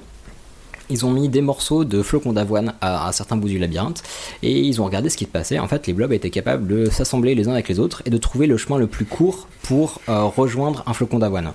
Donc, le chemin le plus court, c'est quoi C'est qu'ils ont, bon, ils ont exploré le truc, ils ont exploré le labyrinthe et au bout d'un moment, le réseau de veines dont on parlait au début, bah, il était optimisé et efficace pour aller vers le flocon d'avoine. C'est-à-dire que là où il y avait rien, ils ont dit c'est mort, on retire nos veines et ils ont refait leur réseau pour atteindre le flocon d'avoine. En fait, ils sont logiques, quoi. Ah, ils sont même plus que logiques, c'est qu'il y a une autre expérience qui a été faite avec une carte. Ils ont en fait pris un espèce de, je sais pas, un terrain, n'importe quoi, une plaque. Euh, ils ont représenté en fait le Japon, une carte du Japon. Et ils ont euh, sur chaque ville. Montre le muesli. Non, mais sur chaque ville majeure, enfin ville majeure, sur chaque aussi ville importante, ils ont placé un petit morceau de muesli, euh, bah, hum, globalement en rapport à la taille de la ville, à l'importance de la ville, et ils ont placé un blob au niveau de Tokyo. Et ils l'ont laissé faire sa vie. Un blob, qu'est-ce que ça fait Ça grossit et ça bouffe. Donc il a fait sa vie, il a grandi et il a, tressé- euh, il a tissé après un réseau de veines entre tous ces morceaux. Et euh, ils ont analysé ça pour. euh, bah, lui, il fait de, en sorte que ce soit le plus efficace possible. Ils ont analysé ce que ça donnait. Et en fait, ils se sont rendus compte que ce réseau, ils l'ont comparé au réseau ferroviaire japonais. Et euh, sur certains points, le réseau du blob a été plus efficace que le réseau ferroviaire japonais actuel. Donc, il y a des ingénieurs qui se sont inspirés de ça pour euh, bah, étudier les réseaux, etc. Donc, comment on estime qu'un réseau est efficace C'est capacité à joindre toutes les villes, la tolérance à la panne, etc. Donc, C'est euh, le blob génial. avait tout compris. C'est magnifique. Oui, mais c'était sur une surface plane, alors que la caractéristique principale du Japon, c'est que euh, il y a, c'est très montagneux. Bah juste en détail, euh, vu que le blob n'aime pas la lumière, ils ont mis des sources de lumière à l'endroit des montagnes pour que justement le blob n'ait pas envie d'aller là-bas. Ce qui fait que donc il évitait les montagnes et il faisait des routes comme, c'est enfin des voies ferroviaires comme euh, auraient pu le faire des êtres humains. Ils sont pas cons les, Eh. les chercheurs quand même. hein. Bah non. Finalement. Comme quoi. Donc là, il est capable de faire des trucs logiques, mais est-ce qu'il est capable d'apprendre Bon, ça, on a déjà dit oui. Mais on va expliquer pourquoi. Euh, bah, Il y a un truc appel- que les chercheurs appellent faculté d'habituation. Donc c'est le fait de se faire à une situation. Euh, je vais reprendre la métaphore d'une chercheuse euh, justement qui bosse là-dessus à- au CNRS à Toulouse qui est assez rigolote, était dans une salle bondée, elle fait bon, regardez nous par exemple, là il y a genre 500 personnes, bon ça sent le poney, on est d'accord, elle a bien utilisé ce terme, hein. Donc, il ça sent le poney, euh, mais vu que ça fait 20 minutes qu'on est là, bah on le sent plus en fait. Quand, si, on, si on ressortait et qu'on rentrait, on ressentirait le poney et au bout de 5 minutes ça irait. Donc l'habituation c'est ça. Donc ils ont fait une expérience, vous prenez un pont avec une plateforme de chaque côté, sur une plateforme on met un blob et sur la plateforme on met de la nourriture, comme ça il va... Mais si. Voilà, comme ça il va avoir envie de traverser. On va y avoir un groupe A pour lequel on va mettre de la caféine sur le pont. Une caféine, c'est un peu amer et ils aiment pas du tout de base. C'est pas dangereux pour eux, mais ils aiment pas du tout. Et pour le groupe B, qui va être le groupe témoin, euh, ils vont rien mettre du tout. Donc le premier jour, les blobs du groupe A en fait ils vont être très réticents à traverser le pont. Ils vont mettre des heures et des heures avant de bouger euh, la moindre petite tentacule ou je sais pas comment on appelle ça. Mais ils vont mettre des heures à le faire et en fait euh, petit à petit ils vont s'y habituer. Au bout de 6 jours, euh, les blobs du groupe A vont traverser aussi vite que ceux du groupe B. Donc déjà ils vont s'être habitués à la, à la substance. Euh, donc c'est ils ont appris quelque chose, ils l'ont retenu. Et ce qui est intéressant, c'est que si on fait le même test avec euh, de la quinine à la place de la caféine, eh ben on va se rendre compte que les blobs qui ont été habitués à la caféine sont insens, enfin, sont- ne sont pas habitués à la quinine. Donc c'est une habituation qui est propre à la substance. C'est quoi de la quinine C'est euh, un truc amer qu'il y a notamment dans le Schweppes, le Canada Ah, Dry, d'accord, et ça aide à anti-palu si je dis pas de bêtises. C'est pour ça qu'il y avait du Canada Dry euh, dans les pays d'Afrique euh, jadis. Voilà. Ah, C'était la petite info gratos. Euh, voilà, on voit qu'il y a une habituation et une habituation qui est ciblée. Euh, une habitation elle est ciblée et en plus elle est, bah, elle est limitée dans le temps. C'est-à-dire que les blobs du groupe A qui ont été habitués, si on les laisse 6 jours sans toucher de caféine, enfin quelques jours, mais je crois que c'est 6, et bien au bout d'un moment qu'on va les remettre avec de la caféine, ils vont avoir peur, ils vont mettre du temps à s'habituer, etc. Mais ils ont une sorte de mémoire du coup Ouais, mais à l'heure actuelle on ne sait pas exactement à quoi elle tient. Bah comme les êtres humains en fait. On sait Bah pas non, trop. puisqu'au bout de 6 jours, ils oublient. Oui, mais c'est une sorte de mémoire quand même pendant 6 jours. Ouais. Et en plus, elle est ciblée, mais, euh, mais effectivement, c'est intéressant, sachant que bah, l'être humain a un cerveau et eux non. Et ils n'ont pas de système nerveux non plus, alors que ces choses-là sont d'habitude euh, bah, liées à un, à une- enfin, une- à une, euh, à un système nerveux ou un cerveau. Mais ils ont forcément un sens, comme tu l'as dit tout à l'heure, puisqu'ils arrivent à, à discriminer des types de nourriture. Ouais, mais c'est ça qui est intéressant, c'est qu'avec une cellule, avec bah, un être avec une seule cellule, on ne sait pas d'où ça vient à l'heure actuelle. Donc, euh, voilà, si c'est, en fait, c'est un sujet qui est étudié depuis des années et c'est toujours à l'étude. Donc euh, voilà, là, je vous donne le- l'état des recherches actuelles. C'est fascinant. Voilà, donc là ils ont appris des choses et maintenant il y a les capacités de transmission. On a dit que si on prenait un blob, qu'on le coupait en deux, ah là ça fait deux blobs, c'est trop cool. Mais ce qui est rigolo, c'est que euh, là c'est en mode Dragon Ball Z, si on prend deux blobs ensemble, qu'on les met côte à côte, Qu'on ils leur font fait quoi faire fu. Et ouais, et ils, font- Sérieux et ils font une putain de fusion. Genre ils Non. deviennent, ouais, ils Super deviennent blob. un seul blob. Est-ce qu'ils doivent être du même sexe Euh, pas que je sache, j'ai pas vu de truc là-dessus, donc pas que je sache. Bah ça m'étonnerait oui, parce que Sinon, sinon, ce serait chaud, 720 ouais. potentiels ce serait, ce serait compliqué. Oui. Euh, donc effectivement, ils vont fusionner. Et ce qui est intéressant, c'est que si on prend euh, l'expérience d'avant, euh, bah, en fait, si on prend des mm, blobs du groupe A qui ont été habitués et des blobs du groupe B qu'on va appeler blobs naïfs qui sont pas été habitués, si on les met ensemble, déjà ils vont fusionner et on va voir qu'au bout de 3 heures, il y a une petite veine qui va se former entre eux et euh, bah, ils vont communiquer de- jusqu'à là, ça paraît normal pour partager leurs euh, nutriments, leurs vitamines, etc. Et en fait, si tu prends ces deux blobs et que tu les resépares après, si tu prends avant de, euh, avant 3 heures, donc avant que la veine se forme, bah, le blob qui était naïf reste naïf, et après 3 heures, le blob qui était naïf devient habitué. C'est-à-dire que juste en ayant fusionné, euh, qu'il y ait une veine, une veine qui se forme et on les resépare, bah, le blob qui n'avait jamais vu de caféine va comprendre maintenant que la caféine n'est pas méchante et qu'il va pouvoir traverser avec. Donc, il y a bien euh, mémoire et transmission d'informations. Ouais, voilà. Et à, à l'heure actuelle, on ne sait pas pourquoi. Donc euh, c'est assez ouf et, euh, et ouais, non, c'est assez impressionnant. Et juste avec une petite veine, on sait ce qui passe dedans, niveau matière, vite fait, mais on sait pas comment ça se passe. Après, notre mémoire, on sait pas non plus exactement comment Ouais, ça ouais, fonctionne c'est ça. non plus. Et ça, c'est- notre cerveau, il est constitué de cellules. Alors, je suis pas une scientifique, donc euh, voilà. Mais j'imagine que. Oui, mais notre Il doit y cerveau, avoir un notre lien cerveau et est ça peut nous aider à complexe. Genre, comment comprendre. Mm. dire, on a 2 milliards de cellules. Eux, ils ont une fucking euh, one self cellule et, euh, et ça fait ça. Et euh, bah, c'est ça que je trouve fort en fait, c'est avec la simplicité qu'ils arrivent à faire des trucs euh, assez ouf. Mm. Euh, bah rapidement maintenant en fait euh, parmi les prouesses que peut faire les blocs parce qu'on se dit ah bah c'est bien rigolo tout ça mais à quoi ça sert euh, bah déjà ils peuvent faire des trucs assez cool c'est à dire Le recycler café, quand on leur dit que la caféine c'est gentil. non ils peuvent le traverser Mais Non, ils il- peuvent faire le réseau ferroviaire du Japon. Bah, alors, mine de rien, effectivement, pour résoudre des problèmes, ça peut être utile. Euh, pour recycler des métaux lourds, parce qu'ils ont une capacité d'absorption de certains métaux lourds qui est, euh, Sérieux bah, la plus, ouais, qui est la plus grosse parmi tous les organismes vivants à l'heure actuelle. Donc, c'est assez impressionnant, ça peut servir à ça. Donc, ils peuvent traiter des déchets. Par exemple, dans les labos, ils les laissent dans la poubelle et ça bouffe bah, tous les déchets qu'ils mettent. Donc, Excellent. mine de rien, c'est écolo. Vers de terre 2.0. Ouais, et un truc, un tout dernier truc qui est euh, vachement intéressant, c'est que, euh, bah, en fait, le, mm, le blob, c'est un des cousins du virus responsable du paludisme, par exemple, et d'autres choses, mais je n'ai retenu que le paludisme, pour être franc. Euh, mais voilà, et par exemple, du coup, bah, ça peut aider à comprendre comment se propage le virus du paludisme, etc. Et euh, bah, si le dernier petit détail, c'est que. Ça peut aussi servir pour le traitement des tumeurs, c'est-à-dire que les tumeurs, pour survivre, elles vont être irriguées par un réseau de veines, Mm. et euh, donc en comprenant comment elles sont alimentées et comment on peut justement arrêter de les alimenter, on pourrait bah, trouver des méthodes pour combattre le cancer. En coupant l'être humain en deux. Ouais. Merci. Merci. Génial. Du coup, j'ai un petit peu peur maintenant. Euh, bah pourquoi S'il y a un gros blob euh, qui vient devant chez moi. Est-ce que t'as déjà vu euh, le film Est-ce que t'as vu le film Non. Euh, je t'invite à le voir, t'auras encore plus peur des blobs. Il est vraiment dégueulasse ce film. Enfin, je l'ai vu quand j'étais gamin, ça m'avait un petit peu traumatisé. Ah, puis c'est avec des sons bien stridents, bien dégueux. Ouais, ça c'est horrible. C'est sympa. Il y a les bandes annonces sur YouTube, euh, je vous le conseille bah, si pour voir ce que c'est, mais c'est pas ouf, ouf, ouf. Je sais à quoi on va passer notre week-end. Il y a aussi le film sur The Pirate Bay si vous voulez. Allez, c'est un Ok. On Ah, adore. Merci. Alors, ça pourrait être la fin de ce podcast. Tintintin. Mais. Ah, j'aime les mecs. Vous connaissez- Oh, suspense. Mais- Surprise. Vous savez ce que c'est qu'un cliffhanger Oui. Oui. Très bien. Bien paraît-il, à la fin du dernier épisode, on a fait un cliffhanger au sujet de Herman de Pim Pam Poum, Ah qui nous a parlé d'un sujet Ah euh, très intéressant, un De sujet qui suggérer fascine, un euh, qui sujet. fascine les Français, un sujet qui est le vinaigre blanc. Je vous ai compris. Donc j'ai décidé aujourd'hui de vous parler du vinaigre blanc. Noise. Yeah.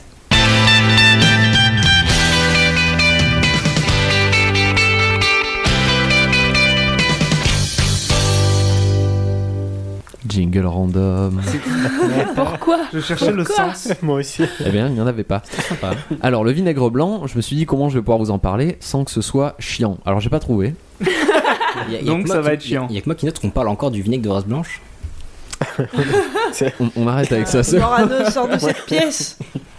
Pardon, vas-y. Je vais plutôt vous donner des utilisations insolites du vinaigre blanc. Oh oui. Alors, je compte sur vous pour faire semblant que c'est super intéressant.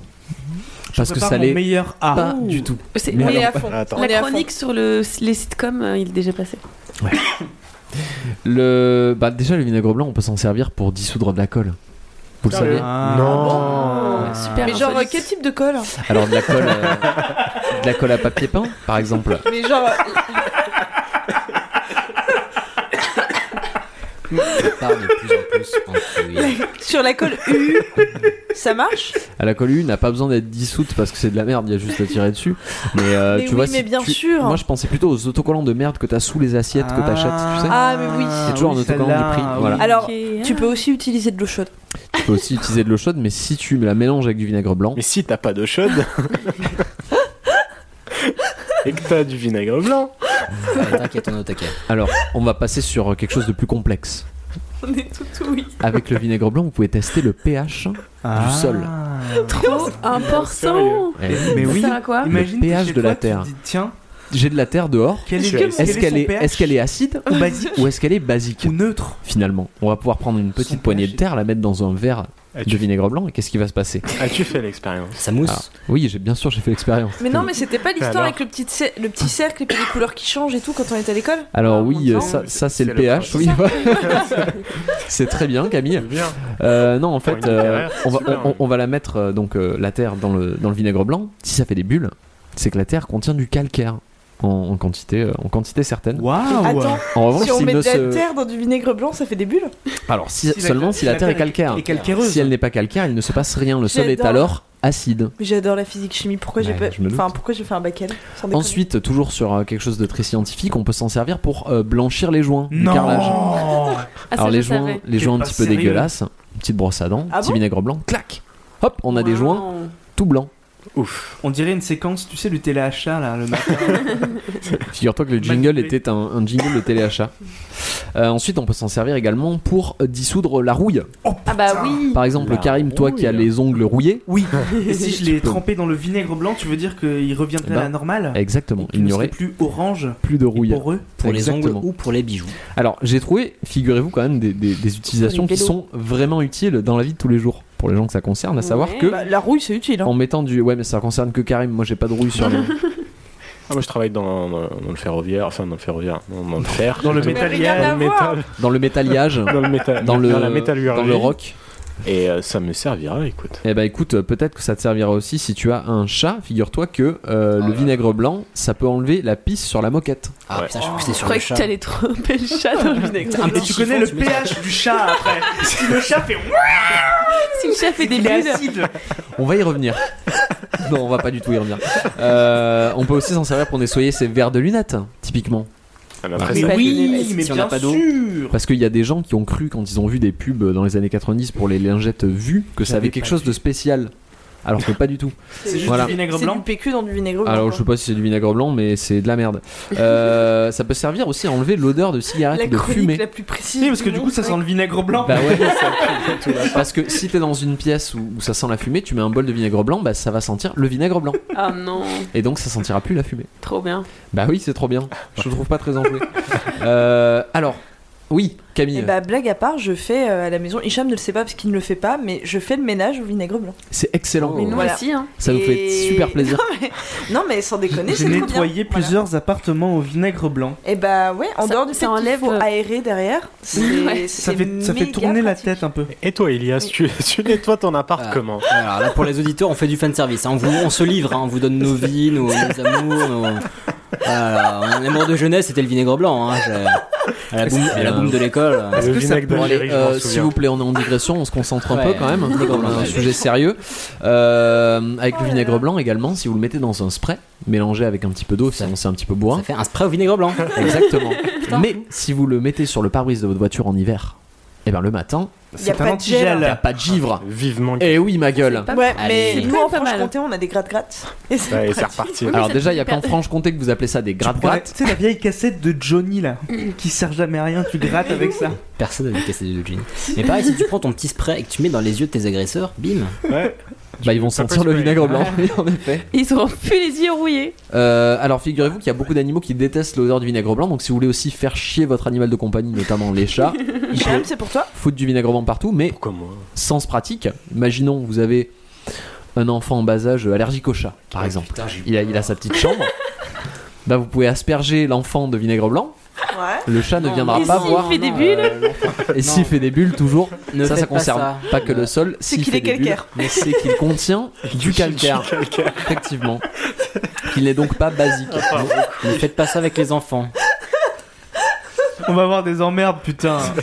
Alors aussi, bah, si vous voulez euh, boire hein, énormément de, J'allais- de- de vinaigre blanc, J'allais y venir. Donc Est-ce ça qu'on peut faire peut- une salade au alors vinaigre blanc on peut faire une salade de vinaigre blanc. Si on en boit beaucoup, on peut maigrir puisqu'on peut se choper une bonne grosse chiasse. Et du coup, on va, on va maigrir pas mal. D'ailleurs, euh, je vais, je vais terminer ce, ce sujet que- Sur la chiasse, Je merci, vois, euh, vous bonne avez soirée, bien, euh, au revoir. vous a bien intéressé par, euh, par une jeune fille, une jeune fille qui s'appelle Ella Jean, qui habite dans les Hastings, en Angleterre.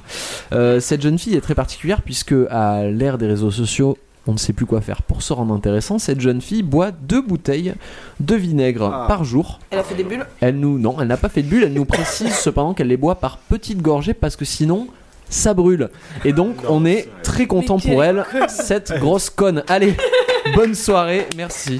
Merci la Jane. Pas ce, ce sujet s'imposait. Hein. J'attends ton prochain sujet sur l'huile d'olive. Alors, je tiens à rejeter l'entièreté de ce sujet sur Herman. Je n'y suis pour rien. Est-ce qu'on mettrait pas un petit défi à ce petit Herman Ah, Herman Faire un sujet sur le vinaigre euh, de Bah, Noël. il Bah, fera les pas. Ouais. Bah, je pense Ah. qu'on va lui proposer, écoutez. On verra. Herman, si tu nous entends, t'as fait le malin. Allez, Ouais, mais- Eh ben, maintenant tu hop, hop, vas. hop, noix ou balsamique Faut qu'on se mette d'accord. Noix. Baie rouge.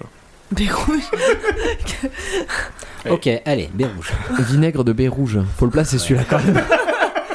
Vous êtes sûr que ça existe Oui, oui, oui, oui. Bah écoute, euh, D'accord, ok. Il se démerde. allez à Jacta Est. Voilà Allez, Euh, ben, ce superbe sujet va, va marquer la fin de cet épisode, euh, tout aussi sympathique, hein. Euh, très intéressant. J'ai Euh, vraiment non, mais- passé un très bon moment. Oui.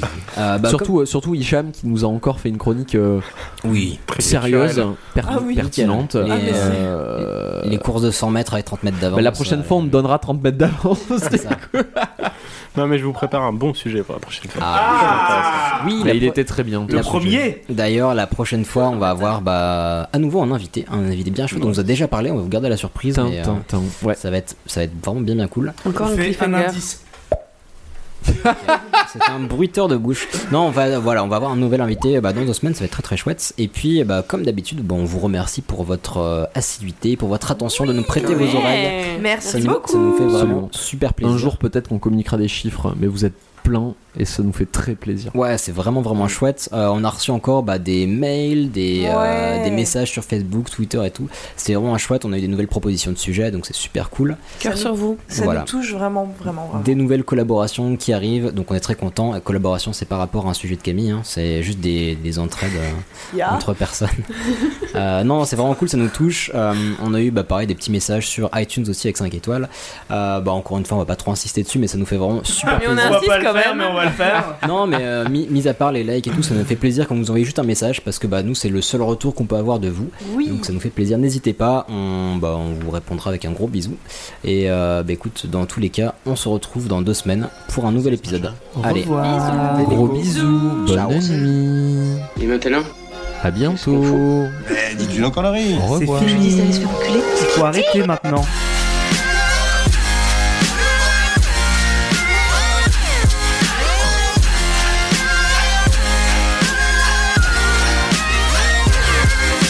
Vulgaire Je trouve ça vulgaire Oui, je trouve ça vulgaire.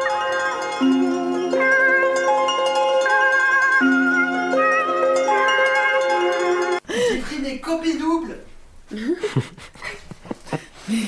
Et t'as des couleurs différentes. Va en enfer. Sérieusement. Voilà. Hi, I'm Daniel, founder of Pretty Litter. Cats and cat owners deserve better than any old fashioned litter. That's why I teamed up with scientists and veterinarians to create Pretty Litter. Its innovative crystal formula has superior odor control and weighs up to 80% less than clay litter. Pretty Litter even monitors health by changing colors to help detect early signs of potential illness. It's the world's smartest kitty litter. Go to prettylitter.com and use code ACAST for 20% off your first order and a free cat toy. Terms and conditions apply. See site for details.